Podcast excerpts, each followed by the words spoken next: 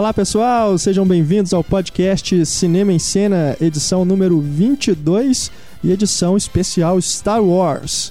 A tão esperada, tão pedida, tão solicitada pelos nossos ouvintes, edição especial só sobre Star Wars. Nós vamos falar aí sobre todos os filmes, né? Aproveitando, aproveitando assim, né, a desculpa que o Lucas usou para relançar o episódio 1 no cinema, né? Aproveitando aí o formato 3D.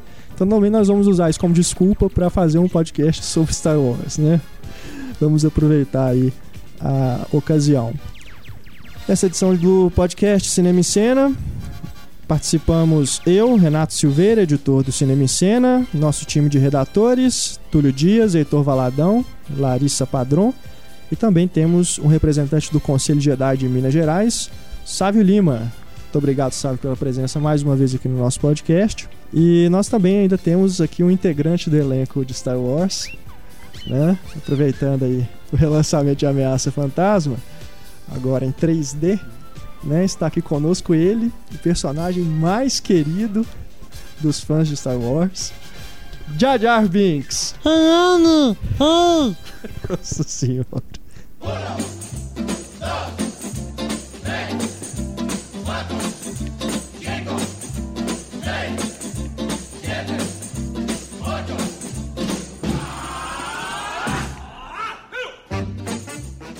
Pessoal, antes de nós começarmos o nosso debate sobre Star Wars, vamos ler primeiro mensagens dos nossos queridos ouvintes. Começamos aqui com uma mensagem muito bonitinha. Né? Nós estamos aqui o Isaac Elias, ele que tem 10 anos de idade e é um ouvinte do podcast. Bacana, né? dos nossos ouvintes. Ele diz aqui, ó, eu queria pedir que no próximo podcast vocês falem se existe a chance de ter Sherlock Holmes 3. Eu só tenho 10 anos, mas amo o filme e ouço todos os podcasts. Com certeza, né, Isaac? Acho que o Robert Downey Jr. ele esteve aqui no Brasil recentemente para divulgar o segundo filme e ele falou lá no Rio de Janeiro. Você pode até olhar no Cinema em Cena, na página do, Sherlock Holmes 2. Ele falou que o roteiro já está sendo produzido, né? Já está sendo escrito. Então, acredito que, como o segundo filme fez um, um bom, uma boa bilheteria, né? Se garante aí, acho que a realização do terceiro filme. Não sabemos ainda a previsão, né? Quando que será lançado, mas você que é fã aí do Sherlock Holmes pode esperar que vai ter o terceiro sim, tá bom? Continua lendo Cinema em Cena para você saber as novidades. Então, quando tiver alguma notícia aí da, de quando que vai começar a ser filmado, quem que vai participar do filme, nós vamos dar lá em primeira mão. Tá bom, Isaac? Valeu demais pela sua audiência aqui no podcast. E desculpe pelos palavrões, tá? Aposto que ele fala palavrão também. A mãe dele que não pode saber. Né? Es- Escuta o podcast escondido, viu, Isaac? Temos aqui agora o João Luiz, o João Luiz que foi o que sugeriu, né, deu a sugestão do podcast anterior sobre as refilmagens. Ele mandou um e-mail pra gente, surpreso, que a gente acatou, né, a sugestão dele. Ele falou que ficou honrado e que ficou bastante feliz com o tema. Vou ler aqui a mensagem dele, ó. Parabéns por terem conseguido administrar com a mesma qualidade de sempre o último podcast. Eu não perco nenhuma edição. A propósito, vocês leram meu e-mail, mas não comentaram o que acharam da refilmagem do Chacal, pô. Como assim? é mesmo, a gente falou e não comentou, né? A gente falou Vocês assim, não vocês curtem? Vocês curtem mais a demais. refilmagem? Eu, eu não vi o original, né?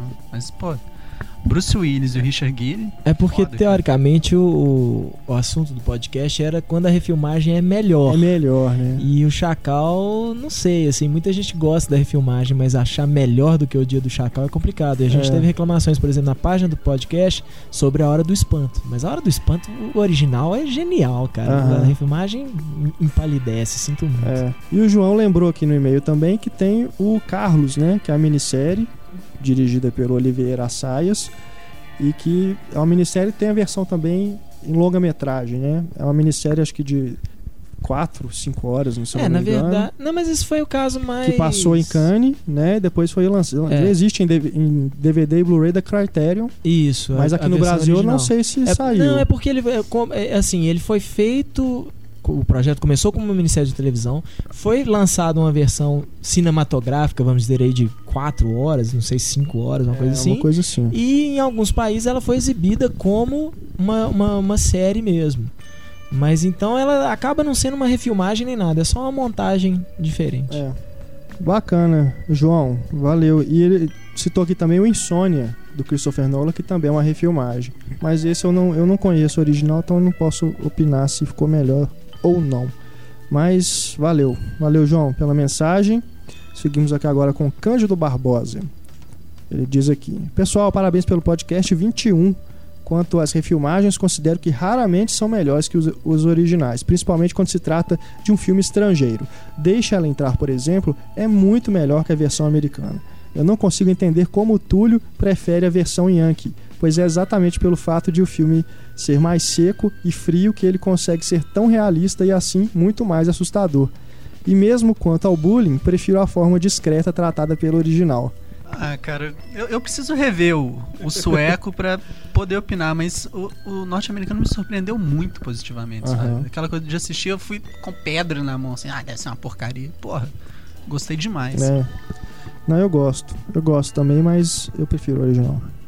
É, ele lembra aqui também, esse aqui tá, me pegou de surpresa também. Ele diz aqui, ó, outra refilmagem muito boa é o filme alemão A Onda, que é uma regravação do filme americano homônimo The Wave, pouco conhecido. Inclusive, recomendei o filme alemão para uma amiga e fiquei surpreso quando ela disse que tinha assistido quando criança. Disse que ela deveria estar se confundindo, pois o filme era de 2008. E então ela mencionou, ela me contou a história toda do filme. Era idêntico. Tratava-se de um daqueles filmes feitos para televisão de 1981 e se baseava em uma história real ocorrida em uma escola da Califórnia. Esse aqui, realmente, cara, eu não fazia ideia. Que é bacana esse. A Onda é um filme até legal. E eu dei uma pesquisada aqui, esse The Wave de 81 é com o Bruce Davison, o senador Kelly do X-Men, o filme.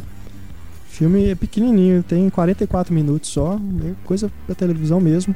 E inclusive ganhou um prêmio Emmy da categoria na época. Mas acho que não existe aqui no Brasil, né? Pra, pra você conseguir assim DVD, acho muito difícil. Mas deve ter sido exibido, né? Em algum.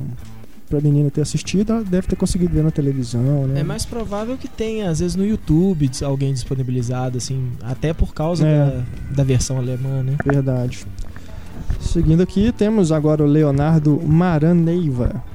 Ele diz: Ouvi pela primeira vez o podcast do Cinema em Cena esta semana e gostei bastante. Andei pensando também em algumas questões sobre remakes. Acredito que uma refilmagem precisa trazer elementos diferentes para a história, em comparação com o original. Pensando em um caso que vocês mesmos citaram, adoro tanto Scarface de 1932 quanto de 1983. Embora os dois tratem de assuntos próximos, a ascensão e queda de um gangster nos Estados Unidos, enxergo como filmes completamente diferentes, com ambientações bastante características em cada um deles e com histórias e personagens cativantes. Já cheguei inclusive a pender mais para a versão antiga, mas uma revisitada ao do De Palma balanceou tudo de novo. Também acho que se a refilmagem quiser seguir à risca a forma do original, ela precisa ser muito superior a ele para ser considerada melhor. Assisti recentemente ao Deixe-me Entrar e achei o filme tão próximo da versão do Alfredson que não consegui considerá-lo melhor ou mesmo equivalente a ele, simplesmente porque não foi o primeiro a ser lançado.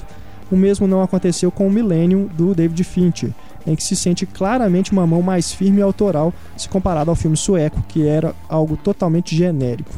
Acredito que a conclusão é que um filme não pode se contentar em ser apenas cópia de uma produção anterior. Um remake, seja para renovar a proposta de um filme ou não, precisa ter algo a mais, diferente, mesmo que para se igualar à sua fonte de inspiração. Afinal, uma fotocopiadora não produz obras-primas. Verdade, né? Apoiado. Concordo demais com você, Leonardo.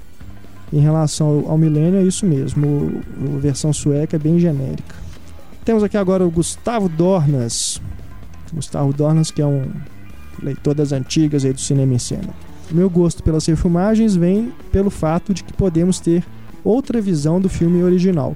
Ele acaba sendo uma impressão da época que está sendo feito. Daí, quando comparamos obras que partiram uma premissa única, isso fica bem mais evidente. As inúmeras refilmagens de invasores de corpos mostram isso. O Pablo já comentou sobre esses filmes no podcast. Outro exemplo interessante é 11 Homens e um Segredo. A versão dos anos 60 com o Rat Pack tem um final bem diferente, mostrando que o crime não compensa, enquanto a refilmagem dá um certo glamour ao crime, dando espaço aos anti-heróis em moda atualmente. Bem verdade, viu, Gustavo?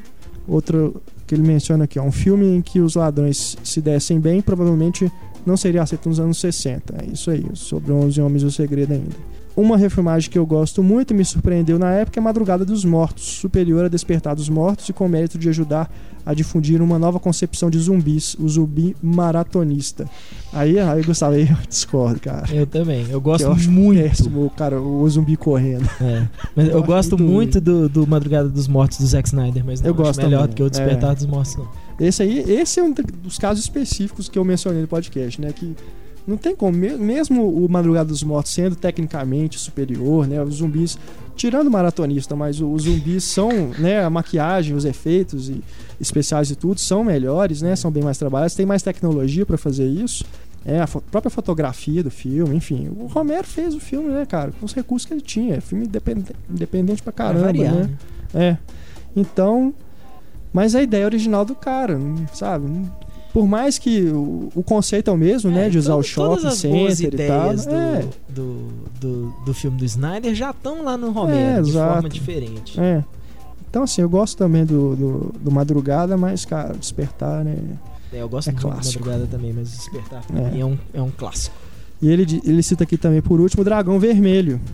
Que ele fala que é uma refilmagem justificada superior ao original. Que a primeira versão é praticamente um telefilme e não tinha muita ligação com o Silêncio dos Inocentes. Praticamente não, é um telefilme. É. Michael Mann fez pra Michael televisão, o Manhunter. Mas eu gosto. Eu, Eu gosto, gosto também. Mas eu, entendo por que refazerem, né? Assim, É, eles refizeram justamente pra pra ter, ligar o é, Silêncio pra dos o Inocentes ao Hannibal, aquelas né? coisas, coisa. mas Ficar eu, tudo gosto dentro. muito. Inclusive Mas eu é gosto bacana, muito do? Brian Cox no filme. Sim, sim. O Hannibal Lecter quase não aparece, né? No, É. no do Michael Mann. Ele é. Acho que aparece na prisão só uma hora que o detetive vai lá conversar com ele, né? E- Uhum. E é isso. Aí na refilmagem tem uma coisa, né? Eles exploram É, mais o, participa da o, trama. o Hannibal. Verdade. Valeu, Gustavo, pela mensagem. E aqui temos agora o Micael Pinheiro Neves Silva. Olá, amigos do Cinema e Cena. Não escrevo muito, mas acompanho o podcast religiosamente. Vocês estão de parabéns. As discussões são de alto nível, as dicas sobre filmes são preciosas, sem falar das piadas. Ou seja, posso dizer que o podcast está se tornando uma das minhas sessões mais preferidas no site. Sobre o tema do último programa, me peguei pensando em como o cinema difere do, do teatro nesse particular, né? nessa questão de refazer as histórias, recontar as histórias. As peças de teatro são encenadas e reencenadas, adaptadas e readaptadas, sempre por pessoas diferentes e ao longo dos anos. É desejável que diretores e atores imprimam suas marcas, suas visões. O espectador quer ser surpreendido ao ver uma peça que já conhece. No cinema é totalmente o contrário. Quando se tem um filme muito querido, o fã não quer ouvir falar em refilmagens, readaptações ou reimaginações. Por isso o tema é tão polêmico entre os cinéfilos. O fã simplesmente quer que a obra, objeto de sua admiração, permaneça intacta. Entretanto, algumas vezes ocorre o contrário, e acho que foi justamente aí que o programa da semana passada elevou a discussão para outro patamar. Existem casos em que a refilmagem acaba superando a original, ou porque são melhores ou porque tiveram maior repercussão. No meu caso, vi alguns filmes que não sabia que eram refilmagens e me são tão caros que eu tenho receio de ver os originais. É o caso do Scarface, Cabo do Medo, Ocean's Eleven e Os Infiltrados.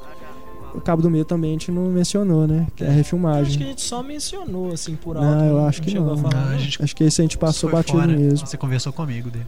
Que? É, Cabo do Medo, Porra. eu, eu gosto muito das duas versões, mas É, realmente a do Scorsese, Scorsese, cara, é foda. eu acho que eu gosto mais Eu também, pessoalmente, assim, Também. do Scorsese, mas... PS do Mikael.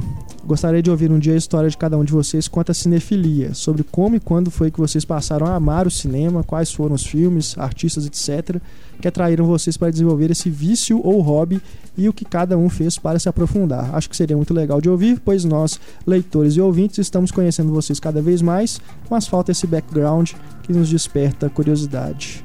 É, aos pouquinhos a gente vai falando, né? Continua escutando o podcast que vocês vão conhecê-lo. Um dia a gente faz um podcast Cinema em Cena, É. exatamente sobre o Cinema É. em Cena, conta a história do... do- Edição especial É, cinema. e nós vamos precisar do Pablo aqui pra, pra contar da história dele também, mas É, mas é, né, a gente A vai gente falando algumas 15 anos, coisinhas. né? A né? gente pode fazer. debutar... É, É, nosso esse nosso ano de é- debutantes. Em outubro, o Cinema em Cena faz 15 anos, verdade. Quem sabe, né? Teremos festa, teremos baile. E por fim, temos aqui o Daniel Trovo. Daniel Trovo diz aqui, ó, obrigado por vocês existirem. De nada. Minha mãe. Nada, Daniel. Minha mãe fica tocada com o seu. Achar cinéfilos hoje em dia é coisa rara. Gostaria de pontuar alguns remakes que julgo interessante comentar aqui com vocês. Evil Dead 2 é a refilmagem de Evil Dead, do mesmo Sam Raimi. Vocês falaram bastante sobre terror. É verdade, né? É, mais ou o menos. problema né? é que é esse, né? Assim, Ah, ele é. refez o filme praticamente, mas teoricamente ainda É. é, uma continuação. É. O negócio é que ele. É muito parecido, né? A É. história é quase a mesma. Não, é, né? o A filme história é é a mesma. É. praticamente igual. É, o Christopher Nolan refilmou norueguês Insônia, né? A gente comentou agora mesmo. É, a Última Esperança da Terra foi refilmado no Eu Sou a Lenda. Todos os filmes do Charlton Heston vão ser refilmados? Pergunta o Daniel. É, realmente, né? O Eu Sou a Lenda, ele tem. Porque né, Eu Sou a Lenda a também história é, o mesmo, mesmo, é o mesmo caso. conto, é, né? É, é Baseado baseado, no mesmo no, conto, no- né? no conto.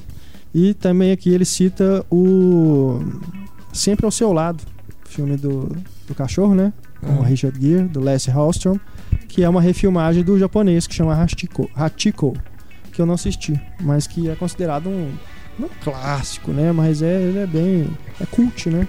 Só achei engraçado o filme do cachorro, porque é verdade, não é o Richard Gere, o importante ali é o cachorro. Não é, tem ponto de vista do cachorro no filme.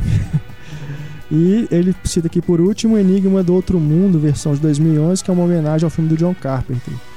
É mais ou menos, não chega a ser refilmagem nesse caso, né? É uma É prequel, né? prequel, é. Ele mostra o que É. aconteceu com os pesquisadores noruegueses que são encontrados, né? O acampamento É. deles no, no filme de John Carpenter. E por último ele diz aqui o Solaris, do Steven Soderbergh. Que É, também esse esse é... meio polêmico, né? Você falar que é melhor do que o do Tarkovsky, né? Beleza, o Daniel tá falando aqui que vai ouvir os outros 20 programas agora. o primeiro que ele escutou foi das refilmagens.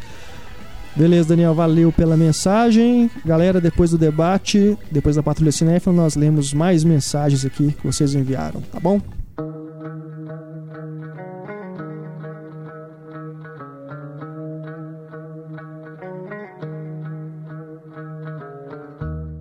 Pessoal, chegou a hora do diálogo misterioso. Vamos dar a resposta do desafio da edição passada. Era do filme Como se fosse a primeira vez, né? Com Adam Sandler. Teve gente que mandou com a resposta errada. É difícil isso acontecer, né, gente? Pessoas mandarem e-mail com a resposta incorreta, mas dessa vez teve sinal de que o diálogo não estava tão fácil assim. Mas mesmo assim teve muita gente que participou. É, antes de dar o resultado, nós vamos escutar aí o diálogo. How's my temporal lobe looking there, Doc? Mm, Don't worry, you're not going to suffer any short term memory loss. But was your head shaped like an egg before she hit you? Hey, don't make fun of Henry, all right? It's not his fault his head is shaped like that. Note the intense overreaction. That's the roids talking. Doug, once again, off the juice. It's not juice. It's a protein thick. E o primeiro ouvinte que mandou a resposta correta para o nosso e-mail foi o Renato Sabado. Renato Sabado, que sempre participa do nosso podcast, né? Dessa já, vez ele já facilitou. influenciou uma vez o E aí, meu irmão, cadê você também? É, ele já deu sugestão lá para a coluna do Heitor. Parabéns, Renato, Xará. Você vai ganhar aí então a cópia do, do livro, né? Os Descendentes. E o prêmio desta edição é novamente um exemplar do livro Os Descendentes, uma cortesia da editora Objetiva, né? Faz uma parceria com o Cinema e Cena. Então, quem mandar a resposta correta para o nosso e-mail, cinema@cinemicena.com.br, fatura então o livro Os Descendentes, que é onde o filme do estrelado aí pelo George Clooney, dirigido pelo Alexander Payne, de cada Oscar, é baseado. Deixa eu dar aqui a classificação do Diálogo Misterioso da edição 21. Depois do Renato Sabado, que foi o grande vencedor, mandaram aqui a resposta correta nesta ordem. O Elcio Moreira Júnior, Rafael Paladino, Cândido Barbosa, Ricardo Oliveira, Lucas Silva de Oliveira, Lucas Alves, Rafael Bezerra, o L. Francis, Denis da Nóbrega Araújo, Carlos Anela, Emílio Eiji Amani, Giuliano Olivar, Oliva, Vitor Campos, Rodolfo Gomes Pereira, Lucas Paio, Fabrício Pudoca Roveri, o Roberto Ruiz e o Fernando Crispim. Imagina se o Lucas Paia tivesse ganhado, ter que mandar um negócio lá pra China, hein? Então, galera, obrigado aí por todos vocês terem participado do Diálogo Misterioso. Quem não acertou ainda, preste bastante atenção nesta edição. E a hora que você escutar o diálogo, Não perca tempo, mande, corre pro, pro seu e-mail e manda pra gente a mensagem com a resposta correta. Boa sorte a todos. Quem ganhar, quem for mais rápido e mais esperto, Rápido ganha. ouvido, rápido no gatilho. É com vocês? É, com vocês. Vocês ganham, vai ganhar então o livro Os Descendentes, tá bom?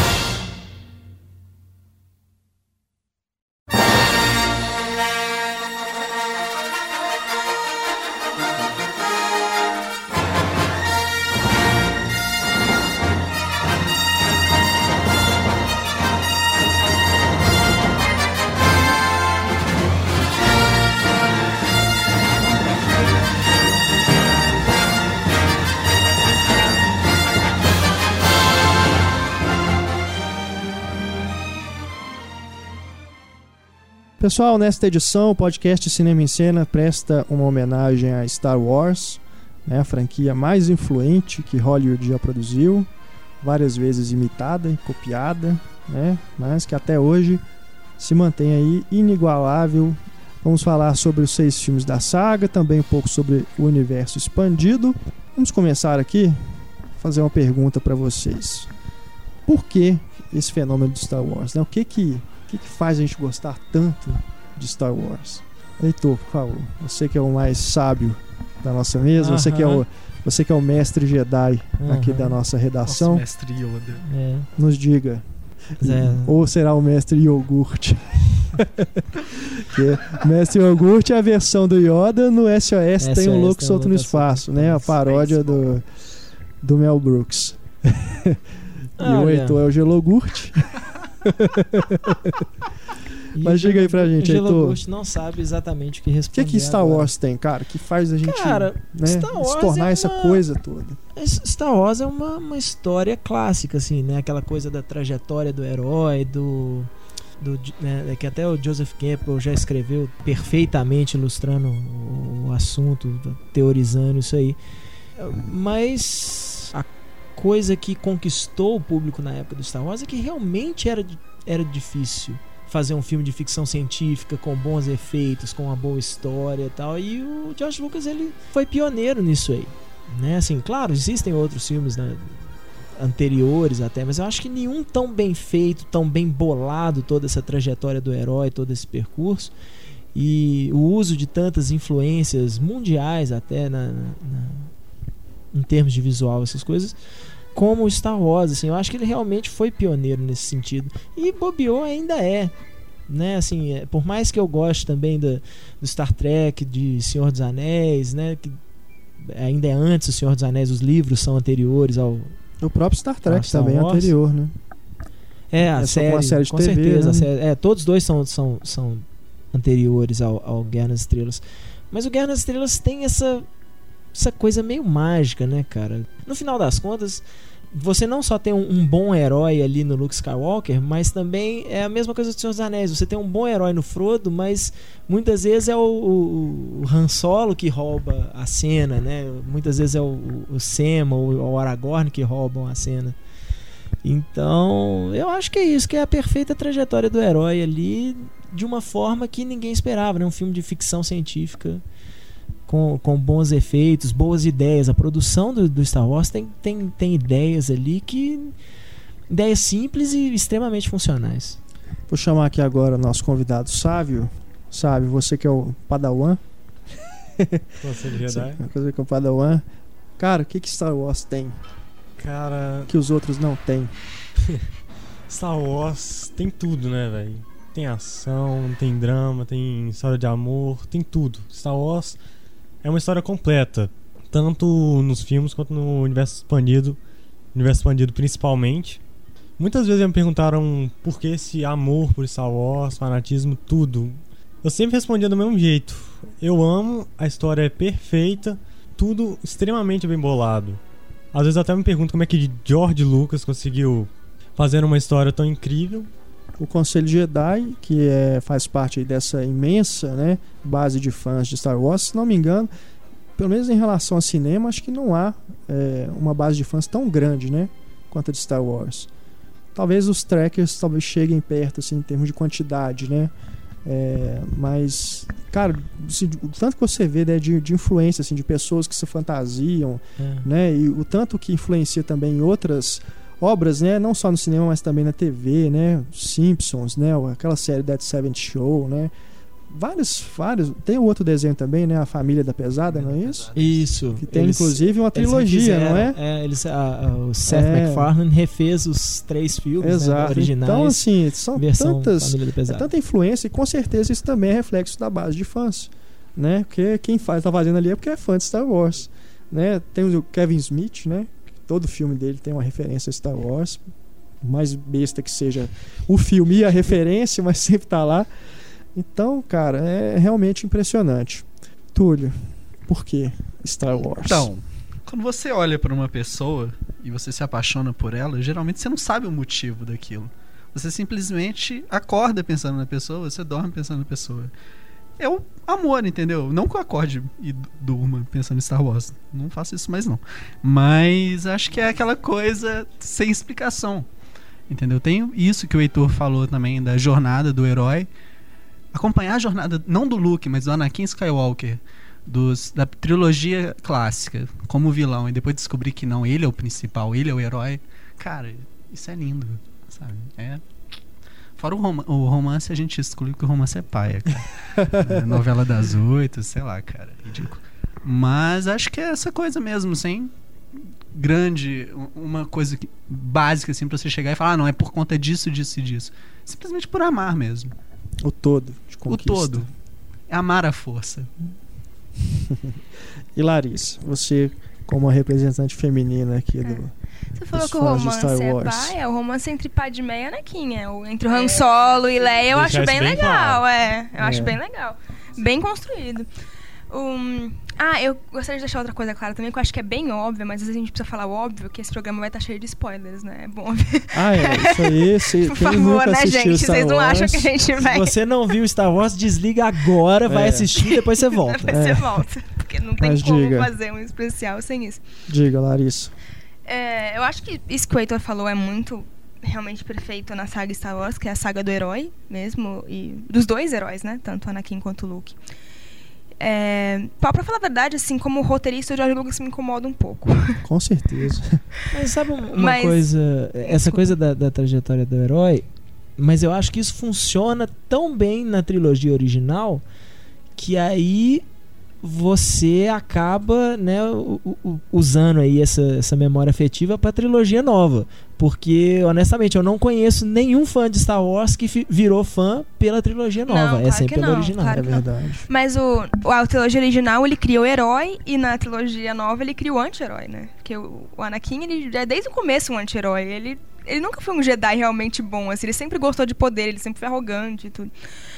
E a principal influência do Star Wars é realmente tecnológica, assim. É, é incrível. Não existe. Até hoje, mesmo nos filmes recentes, você não vê um filme, uma ficção científica, principalmente as que se passam no espaço, tão visualmente bonito, incrível como É. Star Wars. É isso que me chama muita atenção também, o que acho que me conquistou, assim, quando criança, nos filmes, é, quanto que ele é detalhista, né? Os cenários, coisa que você percebe hoje, quando você é adulto, quando você começa realmente a reparar nos cenários, como que aquilo tudo é tão bem trabalhado, tão minucioso. Isso eu falo dos filmes antigos, né? Apesar das alterações que o Lucas fez aí ao longo dos anos, nos filmes antigos tem coisas ali que já estavam lá desde 77, né? Em cenário. Então, quer dizer, tudo isso é, não só os cenários, mas os figurinos, né? Tudo é feito de uma forma tão verossímil que faz você acreditar que aquele universo existe, por mais é, irreal que ele já te diz logo de cara, né? Há muito tempo, na galáxia muito distante, quer dizer, ele- nem ele consegue precisar onde que aquilo tá, quando que se passa, né? Tá tão um lugar tão fantasioso, né? Mas mesmo assim se acredita, porque é tudo feito de uma forma verossímil, que é o fundamental para um filme de ficção, de fantasia funcionar. É, Ontem eu revi a trilogia clássica. Uma Nova Esperança me incomodou um pouquinho no começo por conta desse excesso. Achei que ele carregou muito nos detalhes. Sabe? Foi uma coisa meio. Ao invés de deixar lá. Assim, ele, não, ele resolveu focar naquilo. Como Tipo, assim? an- antes de chegar na Mos Eisley-. Uhum. é, os detalhes, assim, de mostrar os nave? bichinhos. É, eu acho que ele. Ah, não, Carrega isso, muito, isso eu cara. já acho que é. Exagero, talvez seja o né? exagero dele. é. Mas eu falo assim, em termos assim, de, de construção, Não, com é, certeza. né, dos detalhes assim da nave, né, Os, os, os contrabandistas robôs. malacos lá são fodas, pô. É, eles. cara, se você pensar assim, o próprio os detalhes do, dos robôs, né, do C3PO e do R2D2, que eles estão ali regaçados, né? Estão sujos, né, riscados, amassados. Eu tava reparando isso Passando. no, no agora que eu vi em Blu-ray, é uma coisa que eu, me passou batida assim nas outras vezes que eu vi o filme, que o a lateral da perna do C3PO tá amassada. É curioso isso. Depois, mais pra frente, depois que ele é reformado, né? tudo, quantas vezes que o C3PO é reformado, hein? Nos seis filmes, né? É, então, quer dizer, quando ele fez aquilo ali, em 77, era a primeira vez que ele tava fazendo. Né? Ele não estava preocupado em fazer assim, ah, porque no episódio 3 eles passaram né, por um, um monte de, pela guerra e tudo, e no intervalo entre o 3 e o 4 aconteceu muita coisa. Né? Ele não teve preocupação de fazer a ligação. Quer dizer, desde ali do começo ele já tinha essa preocupação em fazer os detalhes, né? mostrar que aquele, aquela, naquela situação ali já estava realmente. Eles já tinham passado por muita merda né, para estar naquele estado. É, na hora que eles chegam então no deserto, então que você realmente na luz, né, você realmente repara o quanto que o a lata, né, do C3PO e do, do R2D2 está gasta, né? Que é, é- é bastante legal isso que, que, o, que o Lucas faz. Então a mitologia toda, né, que ele cria é, na série toda, né, os ícones, né, o Darth Vader, o R2D2, são personagens é, tem um design muito bonito, né, muito chamativo, bem únicos, né? é, são diferenciais, talvez, em relação a outras ficções científicas. É, isso tudo acho que realmente aí chega-se ao conjunto, né? Que. E o Sábio de Luz, né, cara? Sábio de Luz é uma criação. Não, é sério. O Sábio de Luz é uma criação que é um negócio que muita gente gosta de Star Wars por causa do Sábio de Luz, cara. Muita gente é influenciada por isso no próprio comportamento. É, né?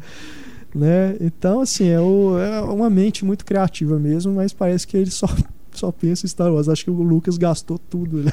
Que se a gente for pensar dos cineastas aí da época dele, é engraçado, porque ele começou com o THX 1138, né? Que é um filme legal, uma ficção científica bem bacana. É, fez depois o American Graffiti, né? Que é uma comédia de adolescentes e tal, que também é divertida. Mas parou, né? Depois que ele descobriu a mina de dinheiro, que foi Star Wars, parou, né? Só, É, só ele- faz ele isso. fala em entrevistas que ainda vai voltar a fazer filmes experimentais, umas É, coisas que ele queria fazer. recentemente ele falou que vai aposentar, né? Depois do, do Red Tails, É. que é esse último filme que ele produziu. Ele fala Vamos que ver, quer, né? quer brincar muito agora com, com, a, com a mídia, assim, mas não necessariamente fazer filmes mesmo, Aham. histórias, essas coisas. É. Mas ele e o, ele e o Coppola foram precursores, assim, na, na, na Califórnia, essa coisa de fazer filme experimental, com baixo orçamento, eles foram precursores na época. É engraçado que o, o, o THX ele tem certos elementos que já são meio que um, é meio um prólogo, né, do que vem no Star Wars, né? Tem um personagem lá que, se não me engano, chama Chewie. o nome do personagem é Chewie. É, tem também algumas coisas lá que, que lembram é, certos elementos que depois ele reaproveita no, no Star Wars. É, é bem bacana. Quem não conhece o THX 1138, vale procurar, porque não só por causa dessas referências né, a Star Wars, mas é porque é um filme realmente legal. E que também ele mexeu, né? Ele mexeu quando relançou em DVD. Ele mexeu e colocou certos alguns efeitos digitais lá. Eu acho que ele tem insônia. ele fica pensando, o que eu vou fazer hoje? Eu vou mexer É. nos meus filmes. Ele é um eterno insatisfeito. Você tava Diga. falando da verossimilhança no, no Star Wars, mesmo sendo um filme né, completamente ficção, mas ele tem os elementos que todo filme tem. Ele, não só os elementos de ação, mas ele tem os romances e até os personagens, né? Eles têm, ele tem os humanos ali no meio dos androides, do, enfim. E mesmo entre os androides existe aquelas relações bem humanas, amizade. Isso também causa muito identifica, da identificação e da Sem verossimilhança. dúvida. Mas é é tudo isso feito num universo tão diferente, tão diferente que eu tava reparando até o figurino, assim, dos humanos mesmo. É algo que não é usado em filme nenhum. assim. É, os próprios mantos Jedi, né? Sim. E a, pô, as roupas da Amidala. Poxa. E da É. Leia também. E da Leia também. Até quando ela tá pelada, é diferente. Lá, lá. Slave Ryan.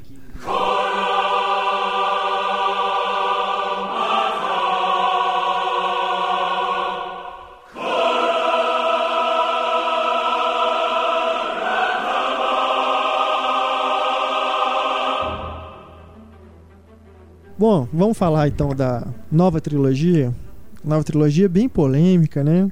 É aquela história, né? Sempre fica a dúvida se realmente o Lucas queria, é, já tinha a história toda pronta quando ele fez o primeiro filme, né? Tanto é que tem aquilo, isso é, isso é comprovado. O primeiro filme, quando saiu, ele não se chamava Uma Nova Esperança, nem se chamava Episódio 4, era só Star Wars, né? Depois que ele foi é, mudou o título, né? Fez muito sucesso, aí ele viu que ele ia ter condições de fazer outros, né? Continuações e tudo. Então, enfim, talvez ele já tinha, né? Um argumento, assim, em algum lugar na gaveta dele, né? Mais ou menos um esboço do que ele queria contar e tal. Mas, É, né? comercialmente foi uma jogada de gênio mudar Foi. o nome pra episódio 4 ainda. Pra ele poder falar assim, isso não, é- é porque tem uma história antes dessa que É. eu não contei. Fantástico. Honestamente, eu acho que é um papo furado de um tamanho essa história de que o Lucas já tinha tudo. É, Talvez, É. assim, eu acho que o episódio, né, o 4, eu acho que ele até podia ter, assim, já uma ideia pro 5 e pro 6, o que, que ele queria fazer, caso o filme fizesse sucesso, esse tipo de coisa. Mas a primeira coisa, no, fin é, é, no final da produção, o Lucas mesmo fala que morria, tava morrendo de medo do filme ser um fracasso, tanto que tem aquela história dele ir pro Havaí, tirar férias e tal, porque ele não queria nem ver como é que ia ser a recepção do filme, porque ele morria de medo do filme ser um fracasso. Então já falar assim que ele já tinha tudo planejado, é meio papo furado, assim. Eu acho que ele fez É. muito bem em deixar muita coisa em aberto, É. tipo, o vilão não morre no final, Aham. né, tal, pra poder continuar a história. Mas esse papo, esse papo pra mim é tão furado quanto o Andy, o Larry Wachowski no Matrix também. Porque se eles tivessem tudo Já planejado, eles não tinham feito dois pronta, filmes né? tão fuleiros depois do primeiro. Mas aqui, Star Wars, o Retorno de Jedi de 83. Então, depo- até o relançamento da trilogia original nos cinemas, né, o relançamento em 97, passaram-se aí quantos anos? E aí, né, aquela coisa toda, né, como a base de fãs continuou alimentando durante todos esses anos, né, o desejo de ver Star Wars, rever, etc. 99 finalmente temos episódio 1, né? Episódio 1 muito aguardado e o mais criticado, né? Vamos falar então, gente, da nova trilogia. O que que deu errado? O que deu certo? Algumas É coisas deram certa. certo, mas vamos falar primeiro. O que que deu errado? Jar Jar Binks, pra começo. Yip, Anakin. Ip do, do Anakin, né? Uma coisa assim. Tem muita coisa que dá errado. Qui-Gon Jinn com uma morte assim. boa, mas. Ele e Darth Maul terem morrido não foi bom. Não foi nada bom. Darth Maul podia ter continuado. Ótimo outros vilão. filmes. É, Sim. um vilão bacana, né? Ótimo vilão. Assim, o estilo Podia dele. ter sido mais explorado, né? Com certeza. Ele e Boba Fett, né? Os dois. Uma Fett é aquilo a coisa, É né, cara? desnecess- É, ele Ele deu um jeito de inventar o Jungle Fett pra mostrar, né, para justificar a existência do Boba Fett na trilogia o original. Boba Fett, psh, não tem É. uma palavra. Não tem, é. Tem aquelas, né? Tá, É. tá, killing daddy! ai, ai. O George Lucas tem um grave problema na direção de atores. Pra escolher, até que ele não é tão ruim, não. Assim, infelizmente, ele escolheu pro personagem principal dele, que é o Anakin Skywalker, né? Assim, o Hayden Christensen e o Jake Lloyd são péssimas escolhas. É. Mas pelo menos, né, tem Liam Neeson, Neil McGregor, Natalie Portman, são excelentes atores. O problema é que o George Lucas não tem paciência pra dirigir ator. O George Lucas é um diretor de, de, de edição, de efeito visual, esse tipo de coisa. Pra dirigir ator, é até piada entre os atores do filme, que a única coisa, a direção que o George Lucas dava era faster. Faster and more intense, né? Ma- Mais rápido e mais intenso. Então era isso, as, as cenas, os diálogos não respiram, é simplesmente ele aponta a câmera, É fala sua fala aí. Falou. Agora você falou, pronto, acabou, sabe? Assim, não tem tempo e espaço pra emoção nenhuma, assim, realmente passar. Então, existe esse grande problema. Por mais que você tenha grandes atores, às vezes, nos papéis, eles são muito mal aproveitados, né? E o povo malha muito o Hayden Christensen. Ele realmente é um ator muito limitado. É. Mas ele fez um filme depois que chama O Preço da Verdade. Acho que é o preço de uma verdade. O Preço de uma Verdade, É, né? Shattered Glass. Shattered Glass. Cara, que é um filme que ele tá surpreendente. É. Principalmente porque a gente viu ele nos episódios 2 e 3 primeiro. Uhum. Mas não é que ele tá, faz uma, uma interpretação maravilhosa, mas ele tá competente, pelo É, ele, menos. ele né? não é um, ele não é um Porque- péssimo ator. Ele é um É. péssimo ator no papel de Anakin Skywalker. O manequim Talvez Skywalker. por isso, porque o. Lucas não sabe dirigir atores, Não. né? E já no outro filme, que é do Billy Ray, ele já é um diretor que. Não, melhora né, muito. No, no próprio Jumper, que é um Consegue, filme medíocre, É, mas Doug ele Liman, faz né? a, a Ele consegue fazer alguma coisa melhor, né? Mas é isso, né? Até os, os atores bons, né, do, do elenco da nova trilogia, eles não estão grandes coisas. Você vê a Natalie Portman, cara, parece que ela tá fazendo força para atuar mal. Né? No, não, não tem, em nenhum dos três episódios você fala assim, ah, ela tá bem. É realmente isso que você falou, parece que ela tá só falando o que tá no roteiro, tá só lendo as falas. Não tem emoção nenhuma, né?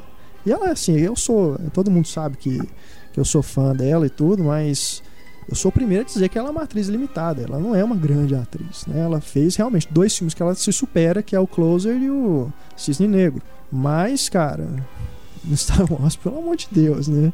O Ian McGregor também, você vê que ele tá, assim, as coisas boas que, que tem do Obi-Wan dele é coisa que ele que co- colocou no personagem, né? Nada que eu duvido que o Jorge Lucas influenciou ali Sabe coisa. uma coisa que ninguém me explica? Por que, que a Natalie Portman perde aquele sotaque dela do primeiro filme? quando ela tá falando como atriz, ela fala bem assim, né, o tempo todo. E depois Mas ela perde enquanto isso. ela tá de, de rainha, É, ali acho que é porque ela realmente faz uma voz diferente. Eles fazem uma alteração pra diferenciar ela da de rainha pra é, de rainha pra, É, pra escrava lá, que ela vira. É. mesmo. Só que de- depois ela continua sendo a rainha das coisas e ela não fala mais desse jeito. Ela Que, inclusive tá, mas ela não fala mais desse jeito, assim. é engraçado que É igual no Príncipe da Pérsia todo mundo ter sotaque britânico, sabe? Não faz sentido. É. Não, isso em relação ao sotaque é inexplicável também, se você for considerar o Anakin. Depois que ele vira o Darth Vader, ainda no episódio 3, ele já começa a falar com a voz do, do James Earl Jones. Né, com o sotaque britânico ainda, que é mais bizarro. Mas assim, isso aí acho que já é a gente pegar em questões muito pequenas, assim. É porque, né, lógico que se colocasse o Darth Vader ali no episódio 3 falando com outra voz, todo mundo pensa, ah, esse não é o Darth Vader, eu quero ouvir a voz do Darth Vader. Esperei três filmes pra ver o Darth Vader, porra. Isso é o que não Né? deu certo também, definitivamente, né? É, isso também é uma coisa que não, Não. deu certo, é o não do Darth É, Vader, Enfim. né? Mas você tá falando do Ian McGregor, acho que as coisas boas do papel dele são as coisas que ele puxou do Alec Guinness. Ah, é, sim. A forma dele falar. Exato. No episódio 2, principalmente, né? Até a risadinha do, do Alec Guinness ele, ele na, faz. Na hora né? que o Anakin perde o sabre de luz, aí ele chega pro Anakin e fala: Essa arma é sua vida, não perca. Cara, é o Alec Guinness. falando, É, cara. ele já realmente começa a até homenagear o Alec Guinness ali, né? No O- 3, então, tá bem parecido com a barba e tudo. O que eu acho engraçado é que eu nunca achei o Evan McGregor um ator excelente, assim. Eu acho ele bom, mas nunca achei ele um ator é, excelente. É um ator bom, é, E eu não esperava que ele visse, que eu visse ele um bom ator justamente no Star Wars, onde ninguém é um bom ator. Ah, mas é isso, você faz um pouquinho É, ali no você meio daquele monte "Nossa, de gente mal é dirigida, foda." ele fica massa. e o que, é, o que é melhor ainda, que mostra que o Ewan- McGregor, pelo menos esforçado ele é, porque ele fala que no, te- no episódio 3 ele já tava de saco cheio de Star Wars, que ele não queria mais saber, só que ele só fez porque ele era contratualmente obrigado, porque ele já tava puto, não queria nem Ele ver diz mais. que só topou por causa da infância, né? Porque ele gostava É. dos filmes, ele só topou fazer por isso. Uma coisa que eu acho que não deu certo, e talvez seja o que tenha prejudicado mais, principalmente o episódio 1, é que ele explora muito pouco a o que ele construiu no- na trilogia original, né? Tá, tudo bem, você tem que entender que ele tá querendo contar uma outra história, totalmente diferente. Né? É, é antes de Darth Vader, ele tá mostrando outros planetas, outras culturas ali dentro do universo Star Wars. Mas o que você tem no episódio 1, que te remete à, à trilogia original, é só o R2D2 e o Sábio de Luz, praticamente. Né? E o Imperador, né? Vamos dizer. Que ainda não é Imperador, né? O Darth Sidious. Mas o resto, cara, é tudo muito diferente. Então acho que os fãs não gostaram. Talvez tenham feito várias ressalvas ao filme é, e ficaram decepcionados por isso, porque não parecia Star Wars que eles se acostumaram a ver durante tantos anos, né? Aí já no episódio 2 e no 3, no 2 ele já começa a entrar muito mais, né, nessa coisa da, da mitologia, né, aproveitar elementos que tem na trilogia original, como a Estrela da Morte, né, já começa a fazer referências ali e no episódio 3 ele entra de cabeça nisso, né. Ele já se sente até muito mais na obrigação de fazer o link, né, entre as duas trilogias do que em responder realmente questões que ficaram no ar, né dando um, pouquinho de crédito pro George Lucas, mas só um pouquinhozinho de nada. Mas sabe, eu acho que um, um, assim, um grande problema do filme é aquela coisa assim, a partir do momento que a gente viu a trilogia original, é, como tudo é mencionado, né? Isso eu acho uma coisa muito legal, né? Na trilogia original ele não faz flashback de nada tudo é simplesmente mencionado e a gente vê as consequências dessas coisas, né? Que principalmente as, tudo que o Obi-Wan conta. Então a gente já imagina aquela história. Cada um tem a sua versão da história, né? Assim do que que aconteceu.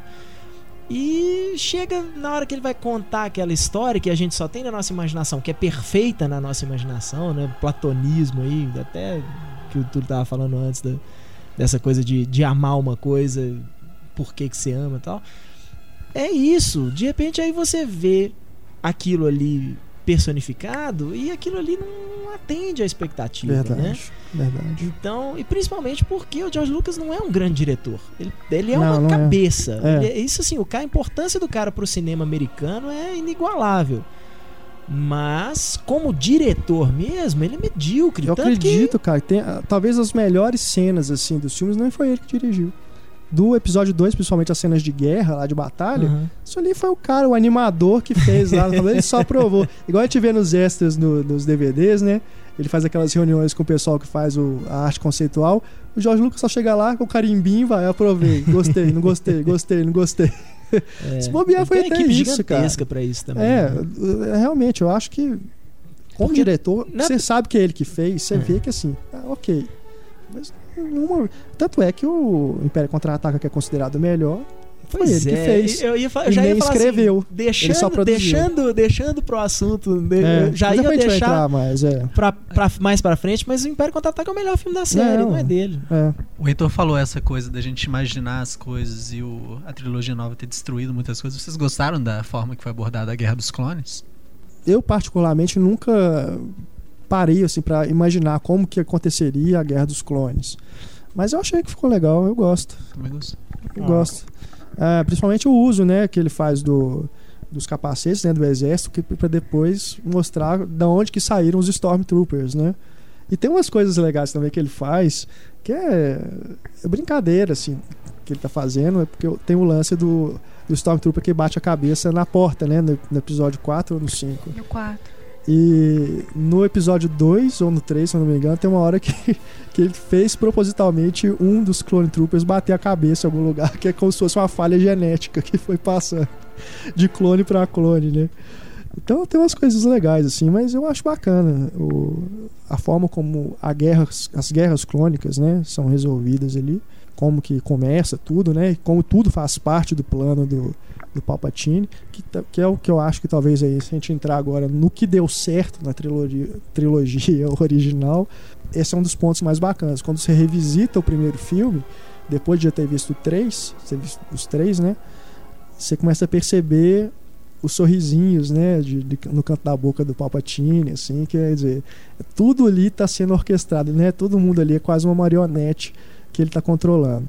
Então, é essa, o, né, a trama política, né, que ele trabalha, tudo, final da com a Federação do Comércio, né, essas coisas todas, tudo se encaixa, né? Essa, essa subtrama toda que corre ali por trás, né, da ascensão e queda do Anakin, talvez seja o, o ponto mais alto assim que que ele consegue, né? Você fala que o Lucas, como escritor, né, como roteirista, conseguiu fazer algo realmente interessante. No final da ameaça fantasma tem um momento que o Palpatine fala: ah, nós vamos acompanhar a carreira desse rapaz com muita atenção. É, exato, é. Não, na própria hora que a, que a Amidala resolve de Coruscant voltar pra Nabu, na hora que ela tá saindo do- da sala do Palpatine, a câmera fica no rosto dele. assim. Então, antes de vir a cortina de transição, você vê que ele tá dando um sorrisinho assim, quer dizer, ele queria que ela voltasse pra lá. A intenção toda dele era, era essa. O que me decepciona é que no terceiro filme ele fica muito caricato, assim, o, o vilão caricato, sabe? O poder, Palpatine, poder, né? ele É. gritando, e ele, aquela risadinha dele. É, isso me incomoda, porque foi um vilão tão bem construído, pra que tornar ele tão caricato, sendo que Fica mesmo. o, o- o legal dele é que é justificável muitas vezes. ah, você não fica aquela coisa de, ah, esse cara é só mal e pronto. É justificável muitas das ações dele. E no terceiro ele estraga tudo isso. Ele Ele, torna aquele cara. o- é, o, Não! o vilão caricato. Não, mas aí já vem aquele negócio da religião de Star Wars, que quanto mais você vai para o lado negro, mais você quer ele. Assim, olha o- quantos anos Palpatine tecnicamente gastou pra esperar Anakin crescer, é, até poder chamar ele, vamos dizer assim, pra ir pro lado negro. Até lá, ele já deve ter ficado, vamos colocar aí, ansioso pra assumir o poder. Aí ele tomou um pouco de poder com o lado negro. Aí quando ele já promo- é, provou o poder com o lado negro, diz a, assim, o jedaísmo que quanto mais você prova isso, é uma droga. Você sempre vai querer mais o poder. Não, É, tem um momento ali que ele realmente parece estar em êxtase, né? sim, então, mas. Ah, é, a- isso ainda aí- assim, eu acho que enfraquece. É, sim, sim, enfraquece em o vilão e enfraquece a dele, história em né? si. É. Até aquela cena do comparar teatro. E o Mace é. Windu, quando ele mata o Mace, ele gritando Unlimited Power. é aquela coisa. É, não, assim, aquilo ficou horrível. Não, Chama- horrível também não, porque Chamar o Sábio pra fazer minhas imitações aqui com a gente. Não, mas assim, apesar de ter ficado horrível pra história que ele tinha antigamente, eu. Ficou horrível, sim. Mas Você entende, visível, né? É, e É. virou uma frase marcante pra todos os fãs. Sim, sim, É. pode- mas, por exemplo, aquela cena na ópera, que eu- eu acho ali um, um diálogo muito bacana, um dos É. diálogos mais legais do filme é aquela cena da ópera, mas eu acho aquilo tão inacreditável, como um Jedi tão poderoso como o Anakin não percebe que ele tá sendo manipulado, sendo que todo mundo, meu sobrinho de 8 anos de idade tá percebendo que ele tá sendo manipulado. O Jedi mais poderoso ele não tá.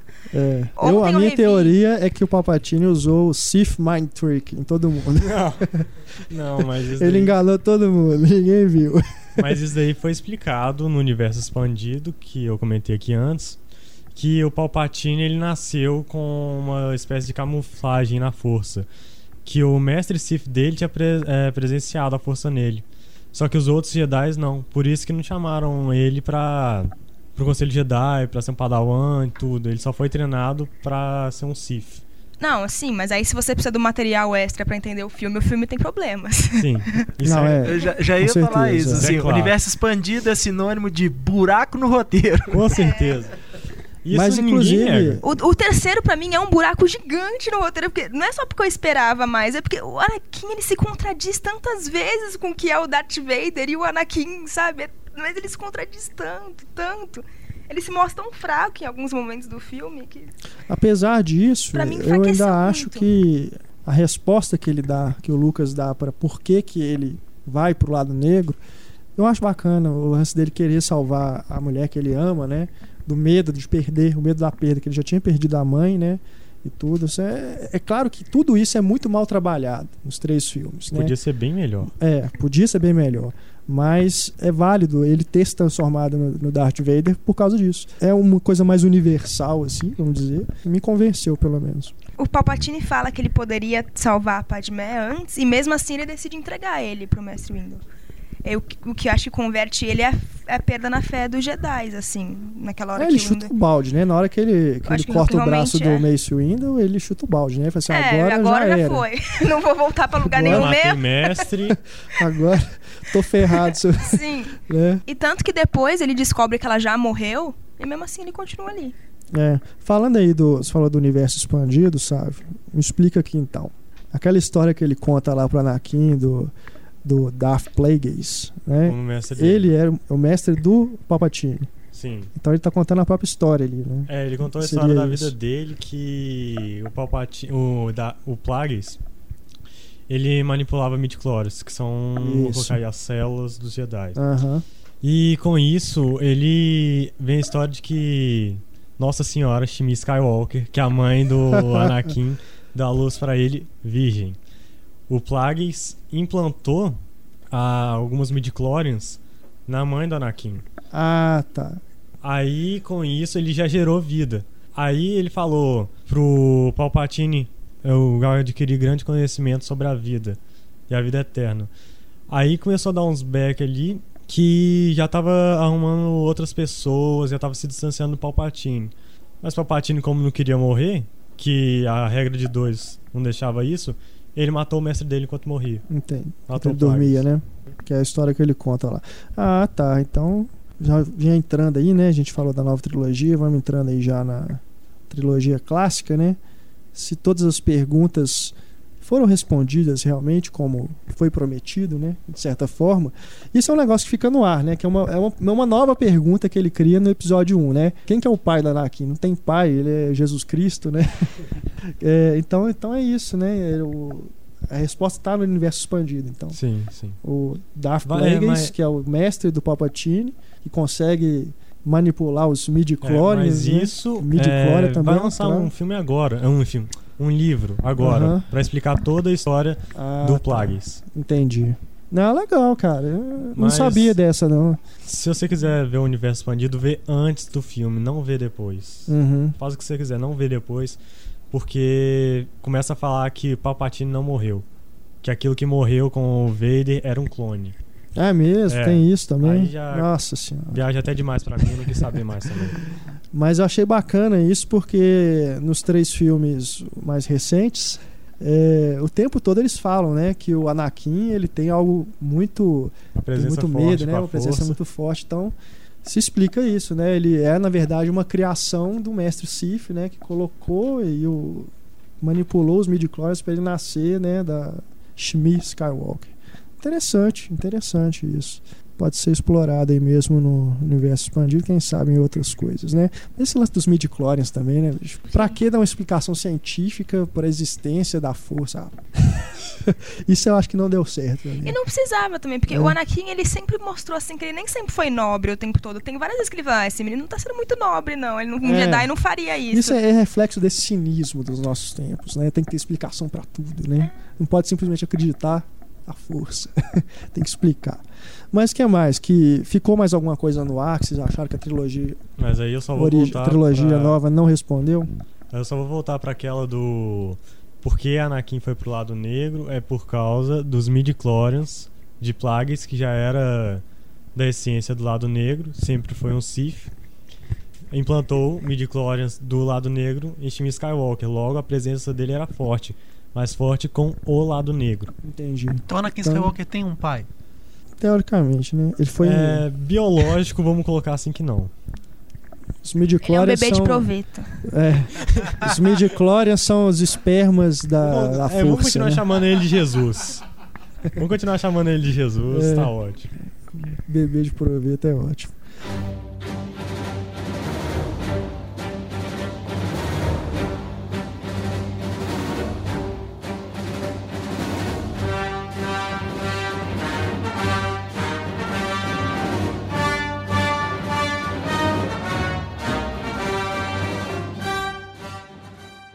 O que ficou no ar aí? Que a trilogia nova não respondeu. Tem umas coisas, cara, que eu acho meio estranhas, assim, quando você revê o episódio 4, principalmente. Que o, o Obi-Wan, na hora que ele vê o reencontro R2D2, ele fala, né? assim, "Ah, Eu nunca tive droid nenhum. Como assim, né, meu? Ele foi, ele foi pra batalha e participou da- das guerras crônicas com o cinismo R2D2. dele né? também, né? Eu não sei, não é, eu pensei nisso também, mas quando você vê assim, é, é óbvio que é essa coisa, né? Ele não fez pensando nisso, né? O filme original, ele não fez pensando nisso, em dar essa resposta. Inclusive no final do... Mas aí você imagina que é isso, que ele tá tipo, né? Ele tá fingindo o tempo todo que ele não é o Obi-Wan, então tipo assim, eu nunca tive droid nenhum. Do episódio Mas quando 3, você vê, eu fui você ver assim que não é a isso. memória do C3PO, que é pra É, justamente explicar, Aí sim. né? Mas aí é outra coisa também, porque ele apaga a memória do C3PO, só que o C3PO ele ficou o tempo todo na fazenda dos Skywalker, né? Até o episódio 2. Aí no começo do episódio 4, na hora que o tio do Luke vai lá comprar os droids, ele pega o C3PO e tipo assim. É o C3PO, velho. Você tá reconhecendo que é o C3PO, pô. Mas foi da armadura, né? Que não era dourada. Não, é, sim, mas é o C3PO. A voz é a mesma. Não sei se o George Lucas já explorou isso no universo expandido, alguma coisa assim, mas às vezes droid é igual carro, saca? Tem Não, sim, a mas todos têm o, o nome. Cada um tem um nome próprio, é, cada um né? te- teoricamente teria seu, É, ali seu no número caso. de série. Se você for pensar realmente, assim, era pra ele ter reconhecido, né? Já pensado Mas enfim. Mas ele também já era um velho quase que caquete. É, tá o gaga já. Ai, ai. Um amarrado, né? O Luke querendo viajar. Ele, não, vai ficar na colheita, velho. Vai ficar na colheita. O que mais vocês acham que faltou dar uma explicação? Que poderia ter dado? O que faz falta, né? Porque tem coisas que não faz falta. Dos que fazem falta, eu não consigo lembrar de nenhum. O problema é que foi mal. Algumas foram mal explicadas, assim. Não foi É. satisfatório o suficiente. Mas Aham.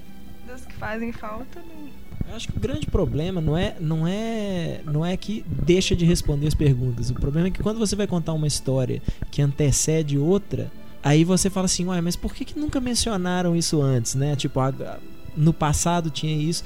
Porque, se eu não me engano, não tem menção nenhuma na trilogia original aos midi-chlorians. Não, não tem não. Entendeu? nenhum momento. O Obi-Wan sabia disso tudo, do- né? Por que, que no- hora nenhuma não tem uma menção disso em relação ao Luke? Se o Luke É. tem midi-chlorians, essas coisas.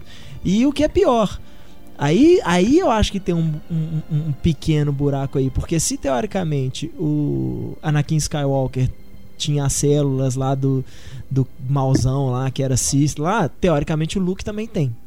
É. E aí o Luke não vai pro lado negro da força, né? Assim, ele, ele é seduzido e tal, mas ele se recusa aí. É. Porque não foi tão forte. A Leia gostava Ela do... gosta de um cafajé. A Leia gosta de um cafajeste. Ela tem um pouquinho A de. Leia lado- gostava do próprio irmão. Também. É. Ela nunca gostou. Vocês não entendem mu- as Não. mulheres, gente. Ela nunca gostou do Luke. Ela queria fazer ciúme no Han Solo. Não, não. Ah, tá. Ela nunca gostou do Luke. Gostava. Ela deu um beijo nele pra fazer ciúme no Han Não, Solo, só não, é isso. assim. Não. Ela nunca gostou, mas É ela não sim. sabia, né, gente? Não. Credo, que mente. E aí, a, a, a Amidala gosta de um menininho que ela viu nascer. Aquilo é nojento, aquilo é problemático. Não, é verdade, eu concordo. assim, o, que, o que ficou no filme realmente é isso. Mas tem uma cena excluída do, do Império Contra-Ataca que eles quase se beijam mesmo, assim. Rola, uma, uma- rola um clima ali entre o Luke e a Uma Leia. fé. Mas o Luke É. gosta da Leia, a Leia não gosta Mas do Luke ela- eles quase se beijam, cara. Sabe? É porque ele cortou. Então, tipo assim, ele tirou isso do filme. Sim, mas É. ela faz pra fazer ciúme pro Han Solo. Não, mas nessa cena excluída não é não. Nessa cena excluída é realmente Ah, então. pinta um clima Vai ver mesmo. por isso foi. Aí eles, tipo, estão quase cortou. beijando assim, aí chega o C3PO, claro. Vai ver foi por isso que ele cortou. é. É, mas aí a gente entra numa discussão. É, né? não, é, lógico. É. Você sabe se é seu irmão, você não sabe. É. Aí varia. de- Ih, cara, isso aí abre um ninho, um ninho de vespa, isso aí, que nós vamos precisar de um psicólogo aqui pra. Não, pra mim o mais bizarro é o Anakin Mas o e negócio do, be- do beijo do, entre Leia e Luke é só pra fazer ciúme. não É, só com certeza. Agora, mas é isso também, né? Ela. Apesar de que todo. Não, não- é, é legal isso, pensar isso, tá? A Leia gosta do, do bad boy, né? Assim, é um lado negro da Sim, força é. dela.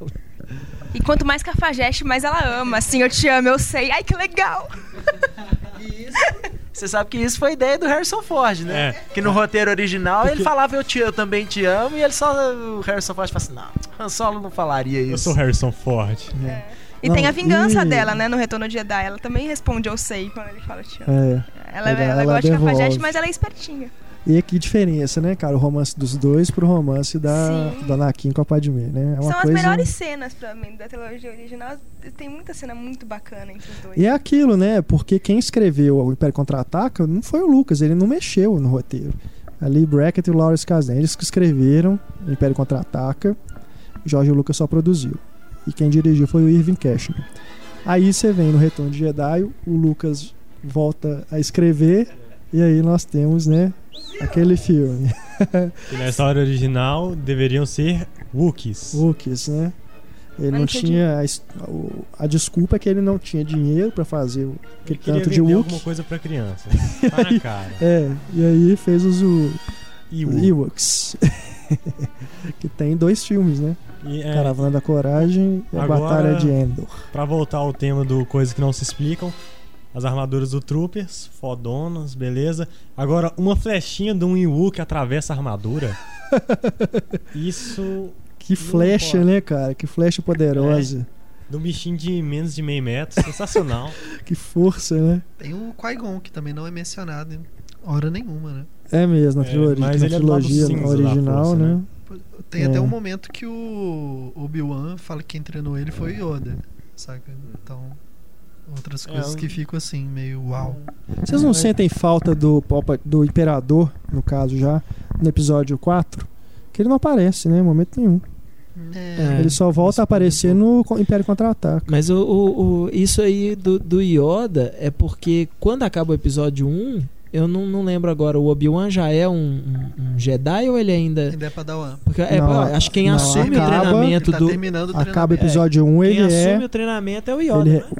Pois é, o Yoda, Ah, no, no tá final do episódio tá 1, o sem a Yoda né? concede a ele o, o título né, de ca- Cavaleiro Jedi. Mas a única forma de talvez explicar isso é que o Yoda treine todos os Younglings, que é, vamos colocar aí, pré-padawan. É. É o único jeito de explicar isso. Sim.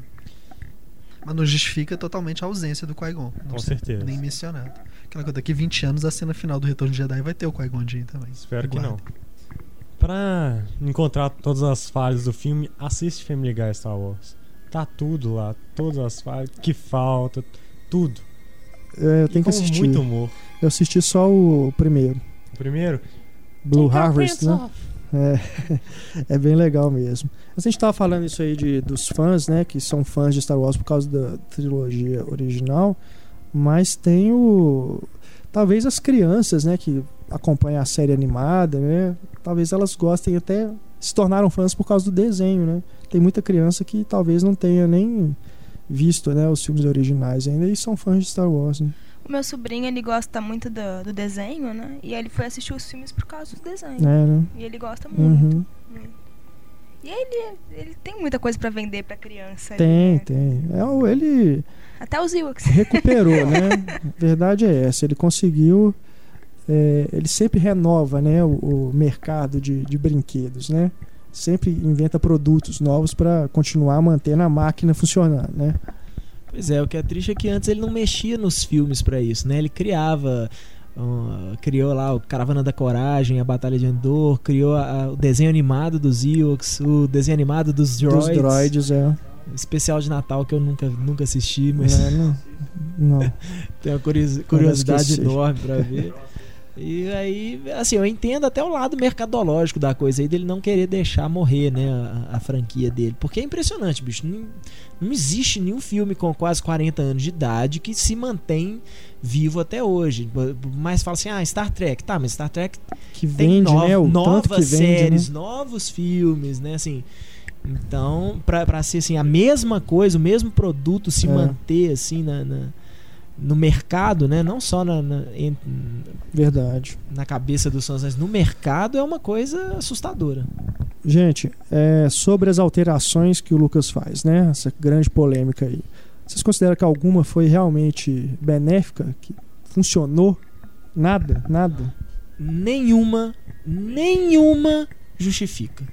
Justificaria assim, talvez se naquela cena a gente vê um fiozinho segurando a nave, né, de cabeça pra baixo ainda, porque ele filma todas as, filmou todas as cenas das naves de cabeça pra baixo, pro pessoal não notar os fios, né, os fios ficarem pra baixo. Aí, assim, você fala assim, tá, tudo bem, é uma bobagem, né, uma, uma coisinha, mas tudo bem. Mas ah, as alterações mesmo que ele faz, nenhuma justifica, especialmente na hora que ele, que ele resolve Jar Jar Binkear o retorno de Jedi, É, coloca aquela é bandinha cantando, fazendo careta e bichinho arrotando. Então, Essa dança eu gostei, cara. Eu não achei chato. Agora o negócio que eu Ah, acho que tá. funcionou foi em 97, quando o filme Uma Nova Esperança chegou no cinema novamente. A cena do deserto ele adicionou ah, os soldados com É, essas coisas bichos. assim que ele São faz. Esses detalhes. Pra compor, né, o cenário, eu cenário. acho que. Mas também assim, não faz Acaba falta. sendo exagero. né? Já não entrando fazia falta. exagero, né? De vez É. em quando. Ele colocou ali, tipo, não incomoda, mas também se não tivesse colocado, ninguém ia me reclamar.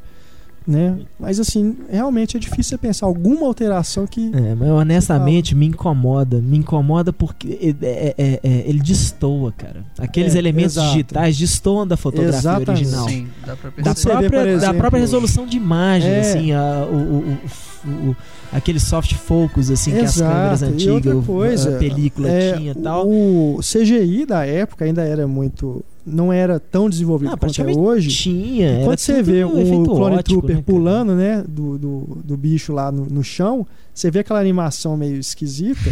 É. Aí você compara com o Stormtrooper de verdade, o cara com a, com a roupa, né, com a armadura mesmo, você vê a diferença, você nota a diferença, incomoda mesmo. Verdade. E eu quero explicar uma coisa pra todo mundo que pergunta: Ah, e aquela cena da trilogia clássica que aparece os troopers e tem um trooper menor que os outros. Não sei se muita gente aqui já chegou a ver essa imagem, mas a explicação é: nessa época tinha clone, mas era muito pouco clone. Ali o Império já estava contratando pessoas para serem Stormtroopers. Ah, é? É. É, isso eu não sabia. O que aconteceu com os clones? Aí já vem o universo expandido Force. É... Já jogaram Star Wars The Force Unleashed? Já. Então, aquilo ali explica a maioria. Que tentou clonar o Starkiller, aí deu fiasco, parou de clonar, caminho assim, vaporizou. Já era. A fábrica de clones fechou. Aham. e os clones que tinham já eram meio loucos do Starkiller, né? Clone de Aham. clone não dá certo, que ele morreu. Aí deu pau. É, É, não necessariamente não- não também, sabia. né? Assim, um clone é uma cópia perfeita de outro em todos, todos, todos os sentidos. Porque até assim, tá, fala gêmeo univitelino, aquelas coisas é, é exatamente idêntico. Não é exatamente idêntico, né? Sempre tem alguma coisinha. E isso é um problema tão pequeno também, né? Ah, porque um cara é maior do que o outro. É Aí eu já acho que é muito, assim, acho completamente desnecessário. É desnecessário pra quem não tem que ficar ouvindo o tracker falando isso no ouvido o dia inteiro. Ah, mas e aquela cena que tem um trooper menor que o outro? essa disputa aí, aí um vai ficar procurando aí falha no- no- é, na lógica do outro, bobagem. As duas franquias têm seu lugar. verdade. Aliás, honestamente, eu gosto mais do Star Trek do J.J. Abrams do que dos episódios 1, 2 e 3 do George Lucas. Excuse me, Lieutenant. Is there something wrong? Yes, ma'am. The data on the MiG is inaccurate. How's that, Lieutenant? Well, I just happened to see a MiG 28. We- do- We... Sorry, Goose. We happened to see a MiG 28 do a 4G negative dive. Where did you see this? That's classified. What? It's classified. I could tell you, but then I'd have to kill you. E será que vem aí, gente? Será que vem vem a série de TV, né? Isso já está confirmado que vai ser feito. Só não sabemos ainda quando exatamente que vai ao ar, né? Vai explorar aí o intervalo, né, entre episódio 3 e 4. E aí acho que essa coisa dos clones eles devem explorar bastante, né? Porque acho que se, não- se bobear, deve ter muito personagem principal da série que é Clone Trooper. Mas além de- da série de TV, vocês acham que se vier a ser feito um novo filme, o que, que pode ser contado? Depois do. A história depois do Retorno de Jedi? Ou será que ainda tem uma coisa pra trás aí que vale a pena fazer um filme? A Um história, episódio zero, né? a história antes é excelente, espetacular, mas depois com Palpatine vivo, a morte do Vader à toa e Luke Skywalker ali começando a ficar assim foda, porque ali ele já era bem ruinzinho. E a Leia virando Jedi também, A Leia vira Jedi no universo Vira. expandido? E vira. tem A os história- filhos dela com Ela Han tem Solo filho que com Han. Solo, Aham. né? Tem, que aí até Pal- é, Palpatine quer os filhos dela. Aí ela e Han Solo matam Palpatine. Tem, tem um clone do Palpatine. Aham, É. Vários, milhões. Aí Que transfere-me isso, de clones do clone que era ele mesmo. Aí já viagem demais. Será que vale a pena? Depois não, antes sim. Antes muito. O que Tem que acontece ser com com o os Chewbacca? filhos, né? Porque vão colocar Carrie Fisher e Mark Hamill hoje de bengala. Podia até fazer uma participação especial, né? De repente. Sim, como avó do... Né? É. Mas... E o Chewbacca? O que acontece com o Chewbacca? Você sabe? Chewbacca. Olha, eu não acompanho o universo expandido Ah. depois não, mas o Chewbacca. Ele continua com Han Solo, pelo que eu lembro, assim. Três HQs, assim, revistinho que eu li depois. Ele continuava com Han Solo. Ele aprende a falar. Ai, ai, ai. Mas E eu... os, os robôs continuam também no universo expandido? O R2D2, o C3PO? Eu vi o R2 em duas HQs, o C3PO eu não cheguei a ver ele não. É. Porque teoricamente, né, os droids eles dariam problema se ficassem, né, Eu ia- obsoletos, né? Eu ia gostar se no final Mas fosse os morrer, droids né? que falassem a história. Isso eu ia achar muito bacana.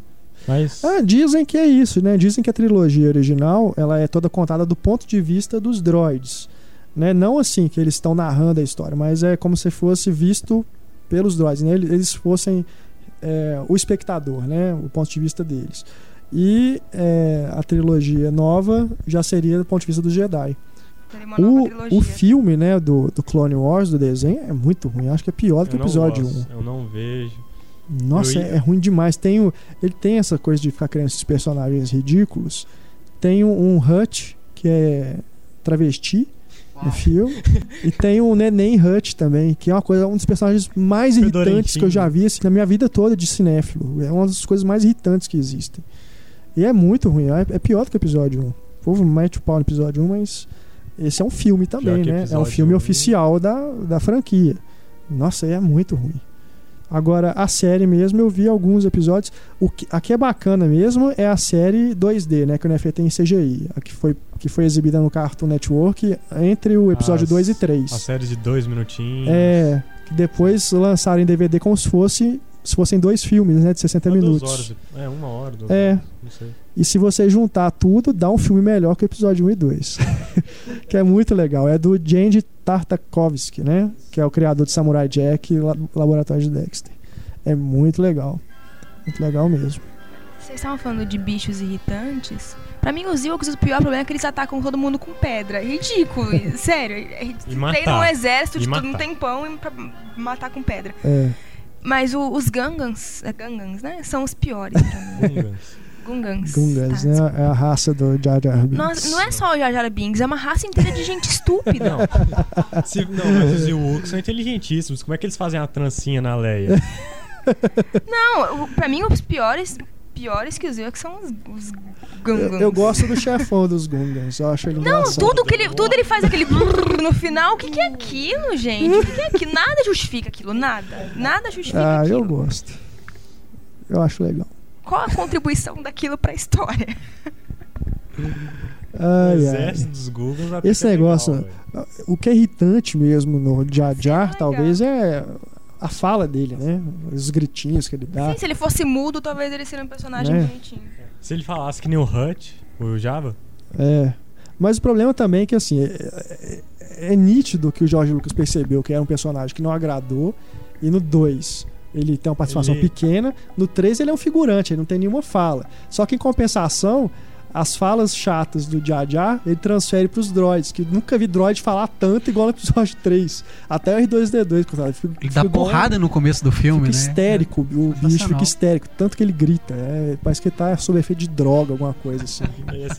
é, é, é muito é muito chato, né, o que ele faz com os droids. Ele, o que a gente Roger, comentou Roger. um defeito da trilogia nova é a quantidade de cena paralela que acontece, acho que no, tanto na Ameaça Fantasma, no Ataque dos Clones, não lembro se tem tanto, mas na Ameaça Fantasma tem a Batalha da Padme, a luta do Tudo ao mesmo tempo. Coisa, né? do Dash Mal com o o lance no espaço. Lá, e o lance no espaço. Não, e a Batalha dos Gungans também. É. é saga. É. São quatro, né? Porra, ao mesmo, tempo. ao mesmo tempo.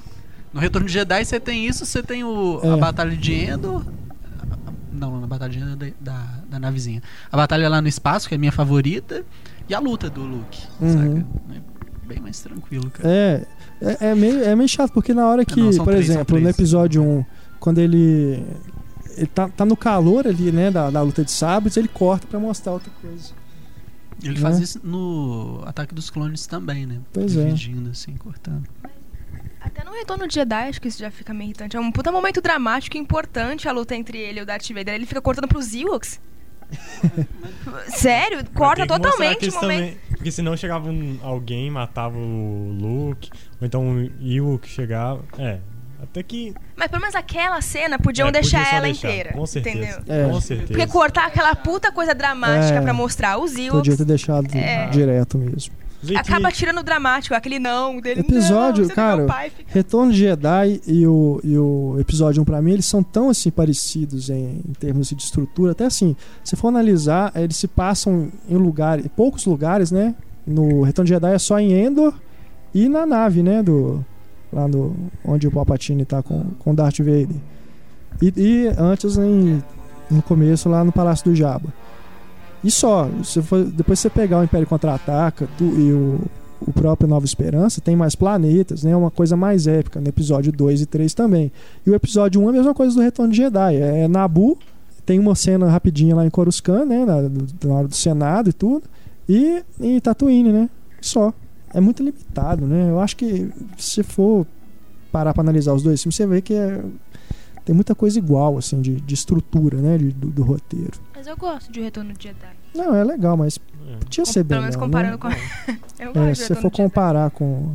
Principalmente com o Império Contra-Ataca, né? Que, foi, que veio antes, né? Do, do Retorno de Jedi. Cara, o, o Império Contra-Ataca, ele, ele é, é tão melhor que os outros filmes em tudo, né? No desenvolvimento dos personagens, no, nos diálogos, nas cenas de ação. Nossa, a própria fotografia, direção, é tudo tão melhor, cara. Independente da sua opinião sobre Star Wars, assim, tal, o Império Contra-Ataca é um grande filme. É. Né? Assim, é, é disparado o melhor da série. Né? Muita gente fala assim, ah, porque o final? Não, não é o final, não, é o filme é. inteiro. O filme não é só o lance, né? Do... bem feito, muito mais bem desenvolvido do que é muito mais que isso. É, que, mas que é genial é, também, né? Que a cena é linda. Né, caralho. Né, muito. Eu fiquei pensando depois. Falando nisso. Você já pensou a quantidade de características novelísticas que tem no Star Wars? O vilão é pai do mocinho, que descobre no final que é irmão da mocinha. Os irmãos se quase têm. Os irmãos se quase têm um namoro. Já pensou nisso? Ele tem um amigo que tem ciúme dele, que é meio cafajeste. Já pensou? Manuel Olha Carlos a cara escreveu. Do sábio, velho. Manuel Carlos escreveu Star Wars.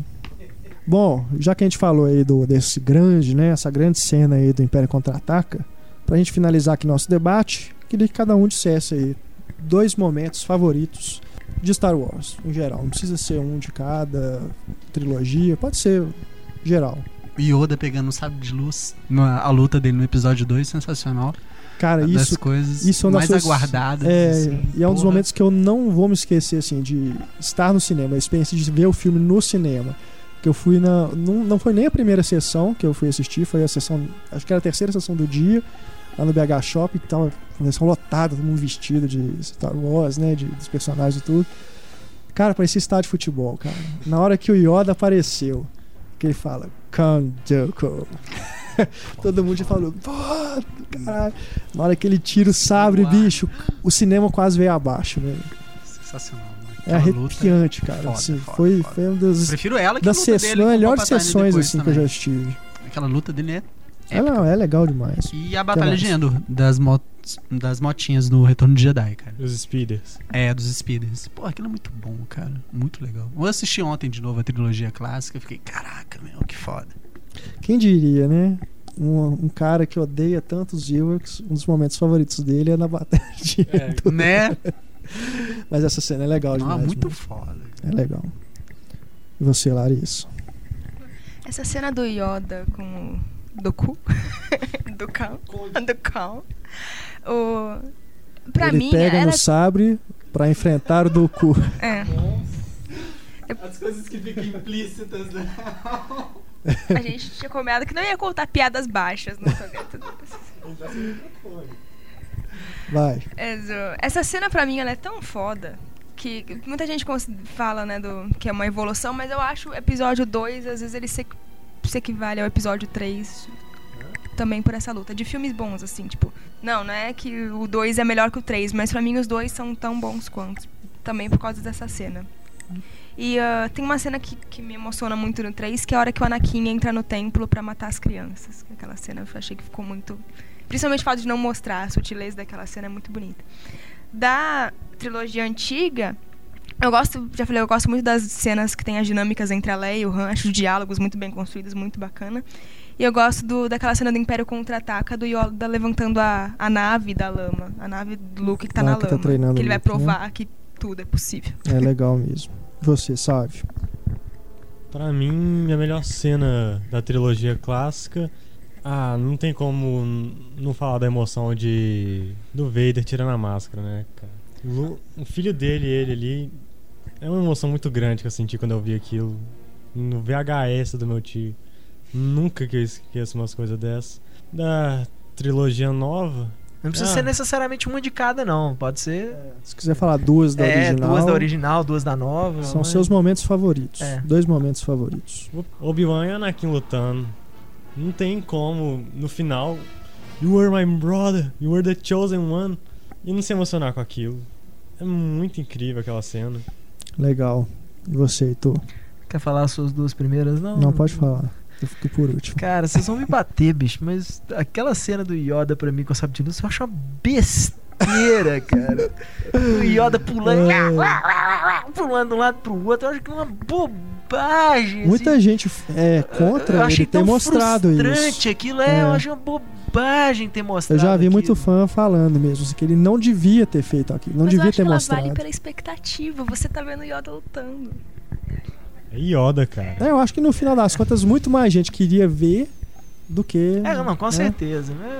Deixar, ah, cara, deixar eu, momentos preferidos. na imaginação. Assim, eu no episódio, nos episódios 1, 2 e 3, assim, eu tenho tomadas que eu gosto, assim. Por exemplo, é, o, na hora que os dois, né, que o Obi-Wan e o Qui-Gon estão invadindo lá o, o lugar, assim, e aí aparece o Darth Maul, assim, para, ele, como se ele estivesse andando, assim, aí ele para na frente dos dois, assim, aí a primeira vez que você vê o sabre duplo, é, até na hora que, que entra tá o Obi-Wan cria aquela barreira entre os três, e aí o Darth Maul fica igual um cachorro andando de um lado pro outro, assim, esperando o negócio, e o outro sentadinho lá no chão.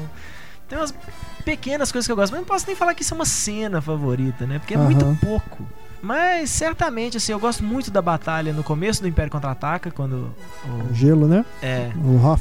Aquela, acho Hot. todo aquele começo do Império Contra-Ataque eu acho brilhante aquilo ali, as naves amarrando as pernas dos, É. dos veículos, aquilo ali eu acho muito bom. Gosto. Ah, acho que, que tem, é, tem momentos assim, não, não, não sei dizer qual. O que que eu mais gosto. No, no- a, a, bicho, a própria explosão da, da Estrela da Morte no primeiro, aquela batalha do, do primeiro filme, final, deles explodindo a Estrela da Morte, ainda é muito legal, assim, deixam.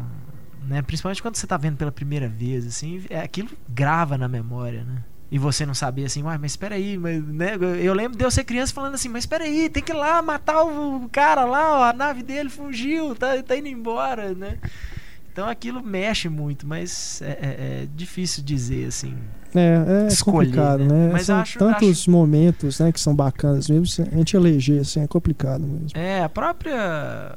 O próprio final do Império Contra-Ataca, aquela, aquela luta entre o Vader e o, e o Luke e tal, aquela luta é muito boa. É, eu diria que um, um dos meus momentos favoritos é esse. é, verdade, não é nem um momento, né? É uma sequência Aham. toda, né? Que é esse final do Império Contra-Ataca. Desde a hora que eles começam a se enfrentar, a grande revelação, né? Na hora que ele corta a mão do, do Luke, até a hora que ele se joga, né? E é, É. resgatado lá embaixo pela Millennium Falcon. É, muito legal. Sem falar, a tomada final que eu mais gosto é a do Império Contra-Ataca, né? Na hora que eles estão lá olhando pro espaço assim, agora, né? O que, que vai ser agora? Ali. é, isso, é, isso é uma coisa legal que eu acho nos filmes, que o, o Lucas ele pelo menos mantém um padrão. Né? Todos os filmes. Todos começam né, com a câmera nas estrelas, aí ou abaixa ou pra cima e mostra uma nave, né? E o planeta. E sempre termina com uma cena sem diálogo nenhum. E vem a música, né? Vem escrito, né? Dirigido por George Lucas. É, o que é muito bacana, pessoa. assim, apesar de ter. no- na primeira trilogia, apesar de ter três diretores diferentes, é impressionante como é que todo mundo É. tá unido ali pra entregar É. um filme visualmente. Até né, as assim, é- transições, é- né? Muita gente, muita, eu lembro de muita gente achar que os três filmes eram do George Lucas. Aham. Porque é isso, eles são muito, muito, muito fiéis um ao É. outro em termos de tudo, em termos É, de isso eu acho legal, é. em termos de, de, de, de construção, assim, e da. Principalmente fotografia e visual de tudo, né? Eles são muito Aham. fiéis um ao outro. Só que o Império Contra-Ataca realmente É. se sobressai. As transições também, né? Todos É. os filmes são aquelas transições em cortina, né? Sim. Pra cima, pra baixo, pros baixo, lados, né? abrindo, É. por aí vai. Isso é legal. É, e é só meu, pra finalizar aqui, eu ia dizer também a explosão da Estrela da Morte, que é mais representativo, assim, né? Mas eu vou ficar com Eu Te Amo, Eu Sei, do Han Solo da Leia. Aquele final, que também é é parte do final do Império Contra-Ataca, né? Onde ele é congelado, né? No carbonite e, e vai lá pro Palácio do Jabba. Aí, gaiteiro, toca a melô do Star Wars aí pra detonar. Vamos quebrar essa porra toda, compadre. Quero ver quem é que vai matar geral, geral, compadre. Solta o X-Wing! Soltaram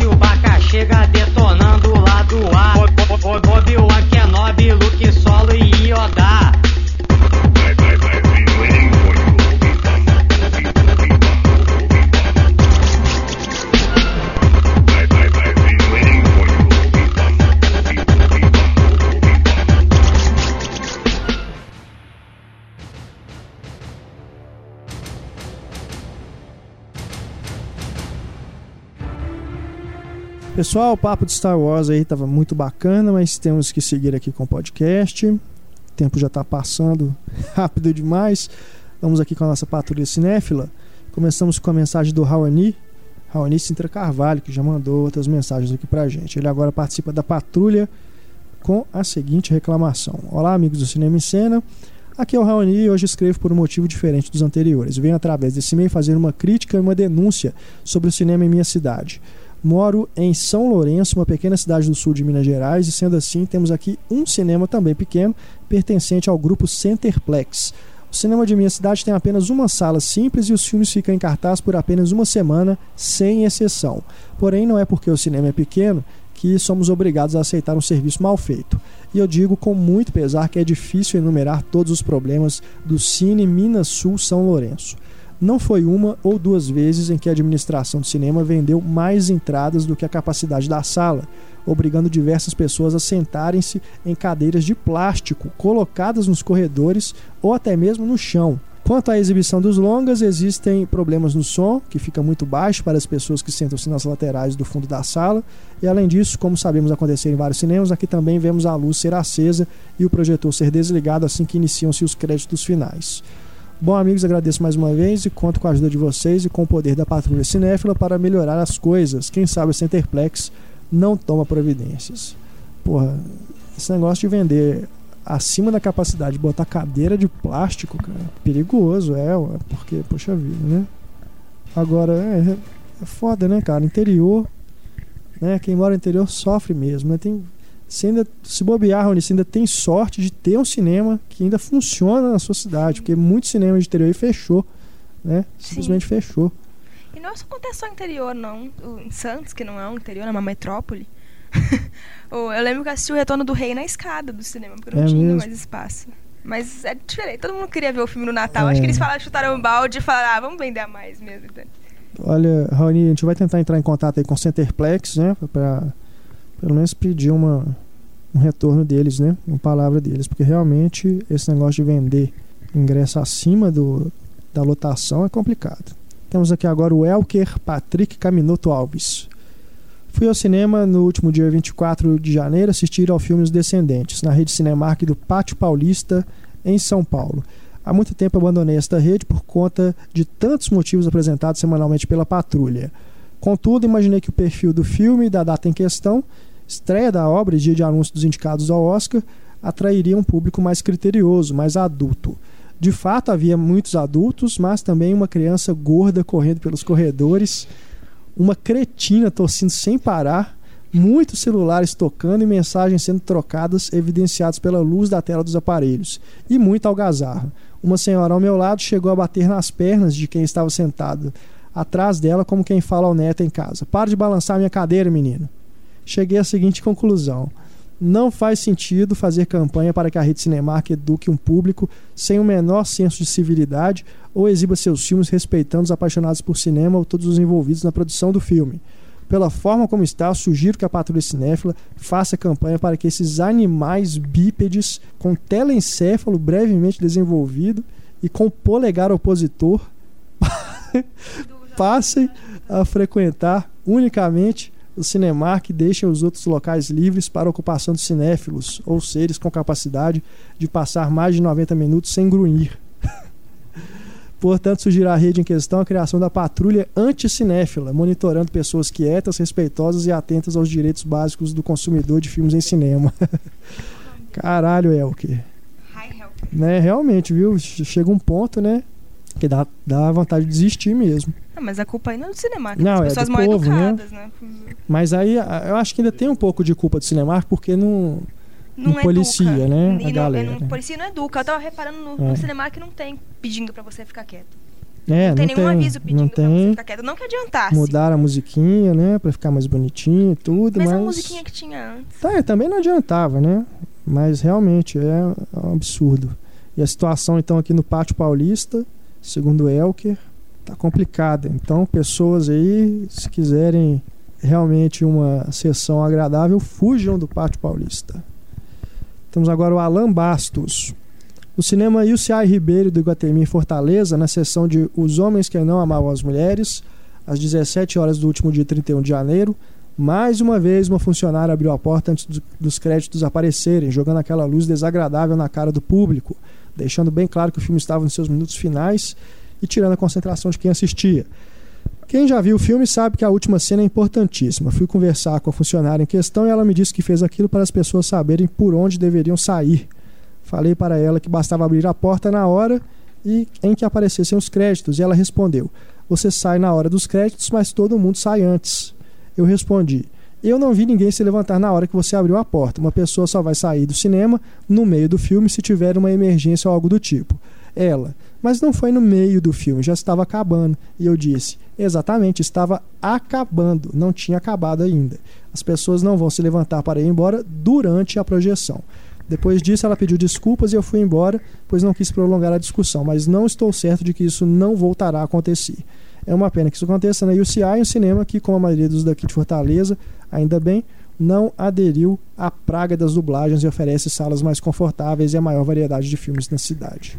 Pois é, é isso mesmo, né? O filme não acabou ainda. né? Não, e o pior é isso, né? Normalmente o final do filme é o momento máximo do filme ali.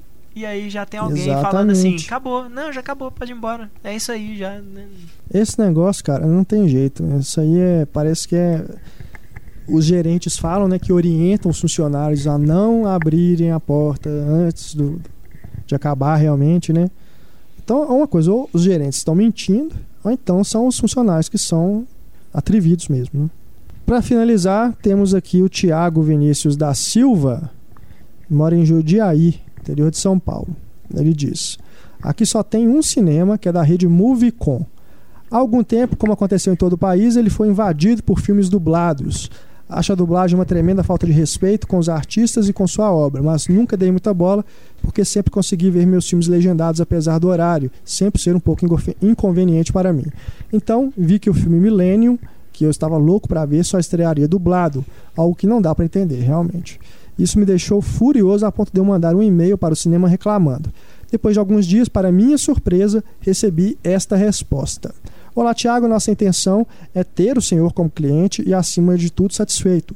Como ultimamente temos somente filmes dublados e que não agradam o senhor e muitos clientes também, entramos em contato com a nossa diretoria para verificar a questão.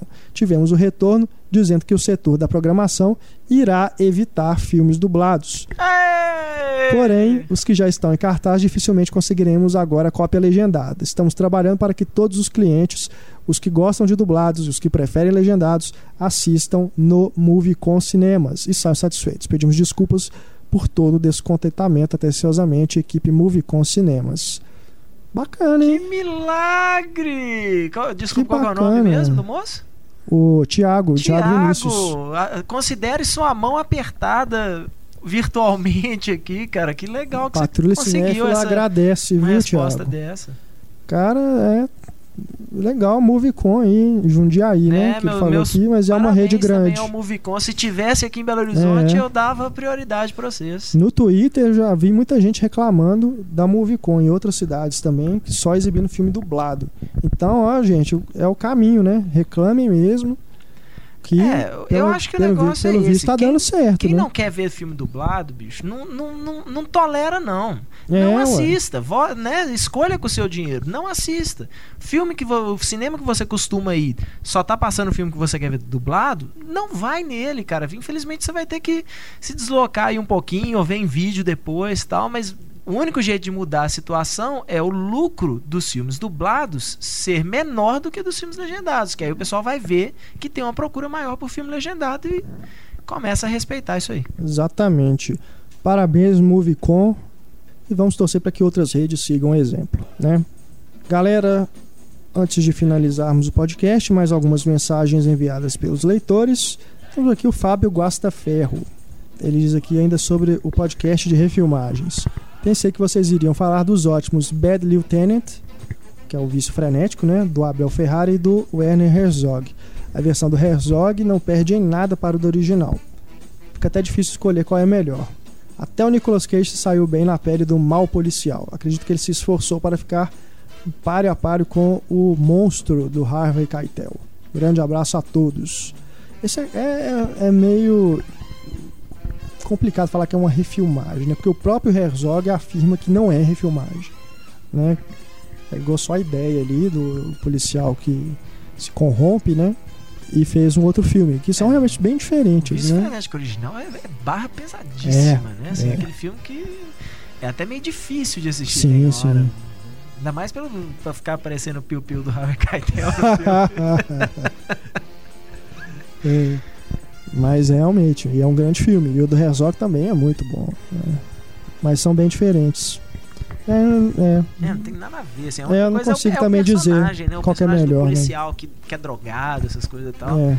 E mesmo assim, é tão diferente até Aham. na- na- no jeito dos dois. É muito, é muito engraçado que eu lembro na época que foi anunciado o projeto, o Abel Ferrara deu uma declaração puto, né? É, que era um Fala assim, isso é um absurdo absurdo fazerem isso, refilmar o filme, nem me consultaram pra nada. Aí o Herzog virou e falou assim, eu nem assisti o filme do, do Ferrara. Né? E o filme do Ferrara é do ele estupro fica, da é, freira, né? Uma coisa É, uma, pesada. Bem, bem pesado mesmo. Temos aqui também o Rafael Rocha. Olá, amigos do Cinema em Cena. Sou do Rio de Janeiro e esta é a primeira vez que eu escrevo para vocês, mas acompanho o site há mais de 10 anos. O novo site ficou muito bonito e as colunas estão cada vez melhores. Os podcasts, nem preciso dizer que estão incríveis. No assunto do podcast passado, vocês falaram de refilmagens que ficaram bem melhores que os, os originais.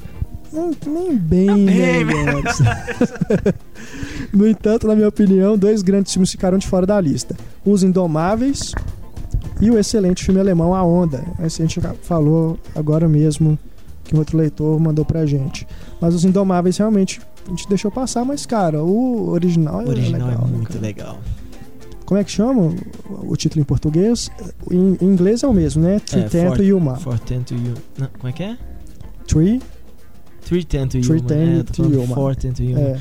É, Os Indomáveis. Galante e alguma coisa. Galante e Sanguinário. Galante e Sanguinário. Isso. É. É legal também.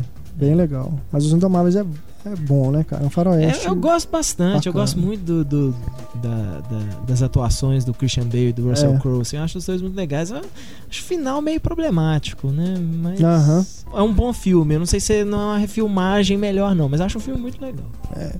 E o Rafael termina aqui dizendo: ó, quanto a ter refilmagens de filmes nacionais, me recordo de uma, A Hora e a Vez de Augusto Matraga, vencedor do Festival do Rio de 2011, que é uma refilmagem de Matraga de 1965. A gente não tem como a gente falar porque a gente não viu, né? Eu não vi nenhum dos dois, no É. caso. Eu não vi o do, a refilmagem. Porque também só passou no Rio ano passado, nem tem previsão. Tem previsão de estreia? Chega esse ano, não Esse lembro, ano? não lembro exatamente quando, É, mas chega mas já tem ano. distribuição Vai, vai garantida, sim. né? Uhum. Que bom. Temos aqui agora o Thiago Brandão Zardini. Ele voltou. Thiago Zardini. Só tenho elogios a fazer, claro, né, Thiago? E relembro aqui um filme que resume bem os últimos temas do podcast: Frankenstein, de Mary Shelley. Baseado em uma obra literária clássica de monstro, teve versões anteriores, como aquela do gênio James Whale, de 1931, mas seu diretor, Kenneth Branagh, inovou com uma proposta que, na minha opinião, superou todas as expectativas. Além disso, traz a Helena Bonham Carter na sua versão fedorenta definitiva. Que, o, que o, o Túlio pegaria, provavelmente. ai, ai. Eu não gosto tanto, cara, do Frankenstein do Kenneth Branagh. Do Kenneth Branagh, eu gosto. não- eu acho, eu acho uma proposta filme, mas- diferente, né, assim, da- do que a gente estava acostumado a ver do Frankenstein. Então, eu, curto. Eu assisti um filme de Frankenstein genial ontem. Revi, na verdade. Todo mundo já deve ter visto na Rede Globo quando era pequeno. Deu a louca nos monstros. Ah, esse é genial. Genial, É cara. bom. Nossa, muito bom. Não Você lembrava viu o que era tão bom. Vi o Blu-ray. Que aqui no Muito Brasil nem legal. DVD saiu, né? É, aqui tá, tá inédito ainda. É porque, se eu não me engano, o filme é da Columbia. Aham. E aí ela licenciou pra Lionsgate lançar nos Estados Unidos, assim. Então, aí, teoricamente, a Columbia que tem o poder de distribuição no Brasil. E ela não tá interessada em lançar o filme nem nos Estados Unidos, então. Que coisa, né, cara? Fica parado aí um é muito bom tempo. Bom esse filme. Muito bom. Quer dizer, na, no Deu a Louca nos Monstros não é só o Frankenstein, né? O Frankenstein, É, o Drácula, o lobisomem, a múmia e o monstro da Lagoa Negra. Da Lagoa Negra. É legal demais mesmo. Continuando aqui o e-mail do Thiago, falando em Kenneth Branagh, acho muito curioso e até metalinguístico que ele esteja concorrendo ao Oscar justamente no papel de Laurence Olivier. Ora, ambos são os maiores e mais gabaritados adaptadores de Shakespeare do cinema inglês, que também retoma os temas dos podcasts. Não via tantas interligações, serão coincidências, desde os quatro Oscars de ator dados a Brando e De Niro, dois para cada, é claro. É, o Branagh está concorrendo pelo Sete Dias com Sete Marilyn. Dias com Marilyn. É, não tinha feito esse paralelo, não. Legal mesmo, Thiago. Temos aqui agora o Fabrício Pudoca Roveri. Ele colocou Pudoca aqui entre aspas, deve ser o apelido dele, né? Acompanha as críticas do Pablo no site, ainda que de forma silenciosa, há pelo menos 12 anos. Mas conheci o podcast há uma semana. Eu que não acreditava nessa mídia, já fiquei tão viciado no trabalho de vocês que hoje meu iPod quase não toca mais músicas no carro. Quero trazer para a discussão do podcast 21 sobre refilmagens a questão da internet e da pirataria. Acredito que é por conta delas que essa febre de remakes acontece, paralela com as continuações de grandes nomes do passado, Indiana Jones, Star Wars, etc. Adaptações de sucesso de outras mídias pop, filmes de heróis e de fórmulas que já deram certo comercialmente tantas vezes antes no cinema, como Avatar. Todos esses sintomas são recheados, é claro, de efeitos visuais e novas tecnologias, 3D, para convencer o espectador que o filme só vale a pena ser visto na grande tela. O problema, na minha opinião, é que isso está promovendo um racha na indústria, que coloca de um lado os grandes produtores, colocando todas as fichas nos blockbusters comerciais rasteiros, e de outras produções independentes que apostarão somente em filmes artísticos. E estamos perdendo tudo aquilo que ficava no meio, as superproduções destinadas à simples diversão, mas que se preocupavam com uma linguagem cinematográfica mais cuidadosa, como De Volta para o Futuro, por exemplo. PS, imagino que as gravações do podcast são bem mais longas do que a edição final. São. Ainda assim, o resultado é a sensação que estou em um boteco, no agradável bate-papo descontraído com gente que entende de cinema, sinal de que a fórmula está perfeita. Mesmo admirando as críticas do genial Bonifrate do time, há mais de 10 anos, sinto que ele já não faz falta ao podcast. Vocês são fodásticos. não fala isso. Fala isso não, cara. O Pablo já, Não já fala tá falando isso, que ele Fabrício. só vai vir como convidado, assim, de vez em quando. Eu vou me aposentar. É, não é só esclarecer nesse negócio do Pablo, gente. É porque o Pablo ele faz em outras coisas. né? Ele não, só escreve críticas no site. Ele tá fazendo curta dele, né? Tá mexendo na mixagem final agora. É um trem que dá trabalho pra caramba. Tá preparando as novas edições do curso, né? Então não coincide, às vezes, o horário que a gente grava o podcast com a disponibilidade da agenda do Pablo. Então nem sempre a gente pode contar com ele aqui. Por isso que ele não tá em toda edição. Não é porque ele tá dormindo, não. A gente, a gente brinca e tudo, né? Que ele não quer vir, que ele tá dormindo, prefere dormir do que ir no podcast e tudo. Mas é, é porque ele realmente tá fazendo outras coisas, então a gente gostaria que ele tivesse aqui toda a edição, mas ele tem realmente outros compromissos e por causa do horário de todo mundo, né? Como a gente grava aqui no estúdio, né? Com microfones e tudo aqui, todo mundo junto, é, fica complicado coincidir, né? De, de- dele poder vir quanto nós podemos aqui também. Em relação a- ao clima de bate-papo, descontraído, é isso mesmo, né? O podcast, acho que o formato que a gente se propôs a fazer desde o início, até pela nossa própria rotina, né? A gente tem que atualizar o site, tem que né, mexer com tanta coisa, né? E é um podcast semanal. Então, a gente falou, nossa proposta é fazer isso. Vamos fazer em clima de bate-papo mesmo. Com certeza, uma coisa né, mas sem- qualquer um pode É. participar, né? A gente Não fica, a precisa- gente, às vezes- a gente- claro que a gente vê, por exemplo, muita gente reclamando, poxa, sem o Pablo, falta conteúdo, e tal. É. Mas a proposta é exatamente essa, né? É- é- quer dizer, claro, a gente quer quer uma discussão com conteúdo. Mas também não podemos focar gente também só em quem já tem um de conhecimento te- sobre de cinema. mestrado aqui, é. né, A gente tem que Não esperem isso da gente. Quando, Pelo menos né, aqui no podcast, não esperem é, isso da quando gente. o pessoal fala que me sinto numa mesa de boteco com vocês, é, é perfeita É a definição. é exatamente isso. isso. que a gente É. quer. Até porque se for muito conceitual, assim, a gente perde muito ouvinte, porque nem todo mundo é cinéfilo, cinéfilo, cinéfilo É, mesmo, tem assim, isso, sabe? é. De acompanhar com frequência, nem todo então, mundo tem que ser também. você imagina ficar duas horas escutando, sabe? Teoria Não, de é cinema. Teoria de cinema. É, isso é pra aula. Por falar em aula, Tudo tem seu lugar, né? quem entende de cinema, quem não entende, é, recome- recomendamos o curso do Pablo, que mesmo que se você entende de cinema, tal, a, a primeira edição do curso dele já é pro pessoal que quer começar a conhecer de cinema, mas é divertidíssimo o curso do É. Pablo. O Pablo como professor é muito bacana, E muito mesmo que legal. vocês não gostem, né? Quem não gosta das críticas do Pablo, É. é, não é isso, né? É pra É você de- aprender a escrever coisa, como o é. Pablo. Não, não é curso Não é de isso, crítica, né? não é pra escrever crítica nem nada. É um curso inicial pra quem gosta de cinema É, e não às vezes não né? sabe por que, que gosta tanto de É. cinema. E é muito divertido, muito descontraído. bacana, muito divertido, descontraído e você vai conhecer muita gente legal também Verdade. que, que É. conhece cinema, né, que, é- que ama cinema tanto quanto você. Exatamente. Pessoal, temos aqui ainda mensagens que recebidas aqui do João Rafael, Luciano Lucas, Rodrigo Andrade. Muita gente mandou mensagem pra gente. O Máximo Valesco, Vitor Muraoka também mandou, Luciano Dourado, enfim. Mas o tempo está acabando. Esse podcast vai ficando por aqui. Na próxima edição, nós lemos mais mensagens que vocês enviarem.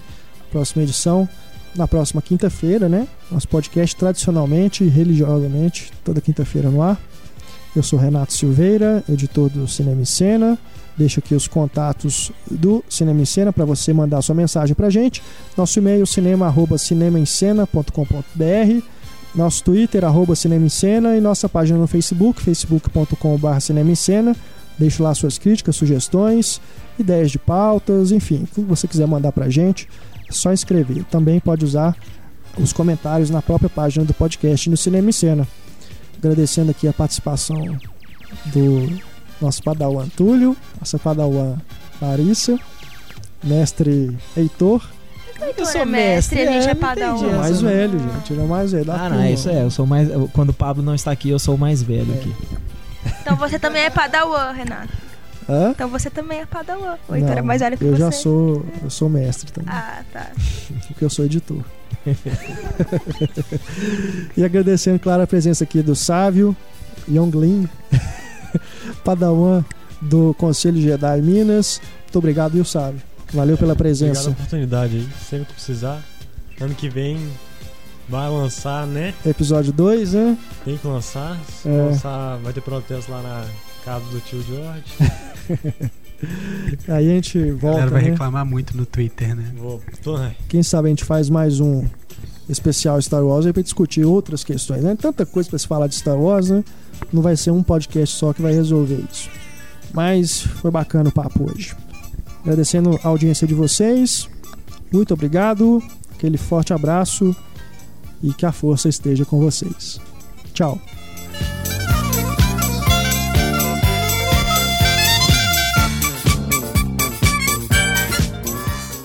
Remember, the Force will be with you always.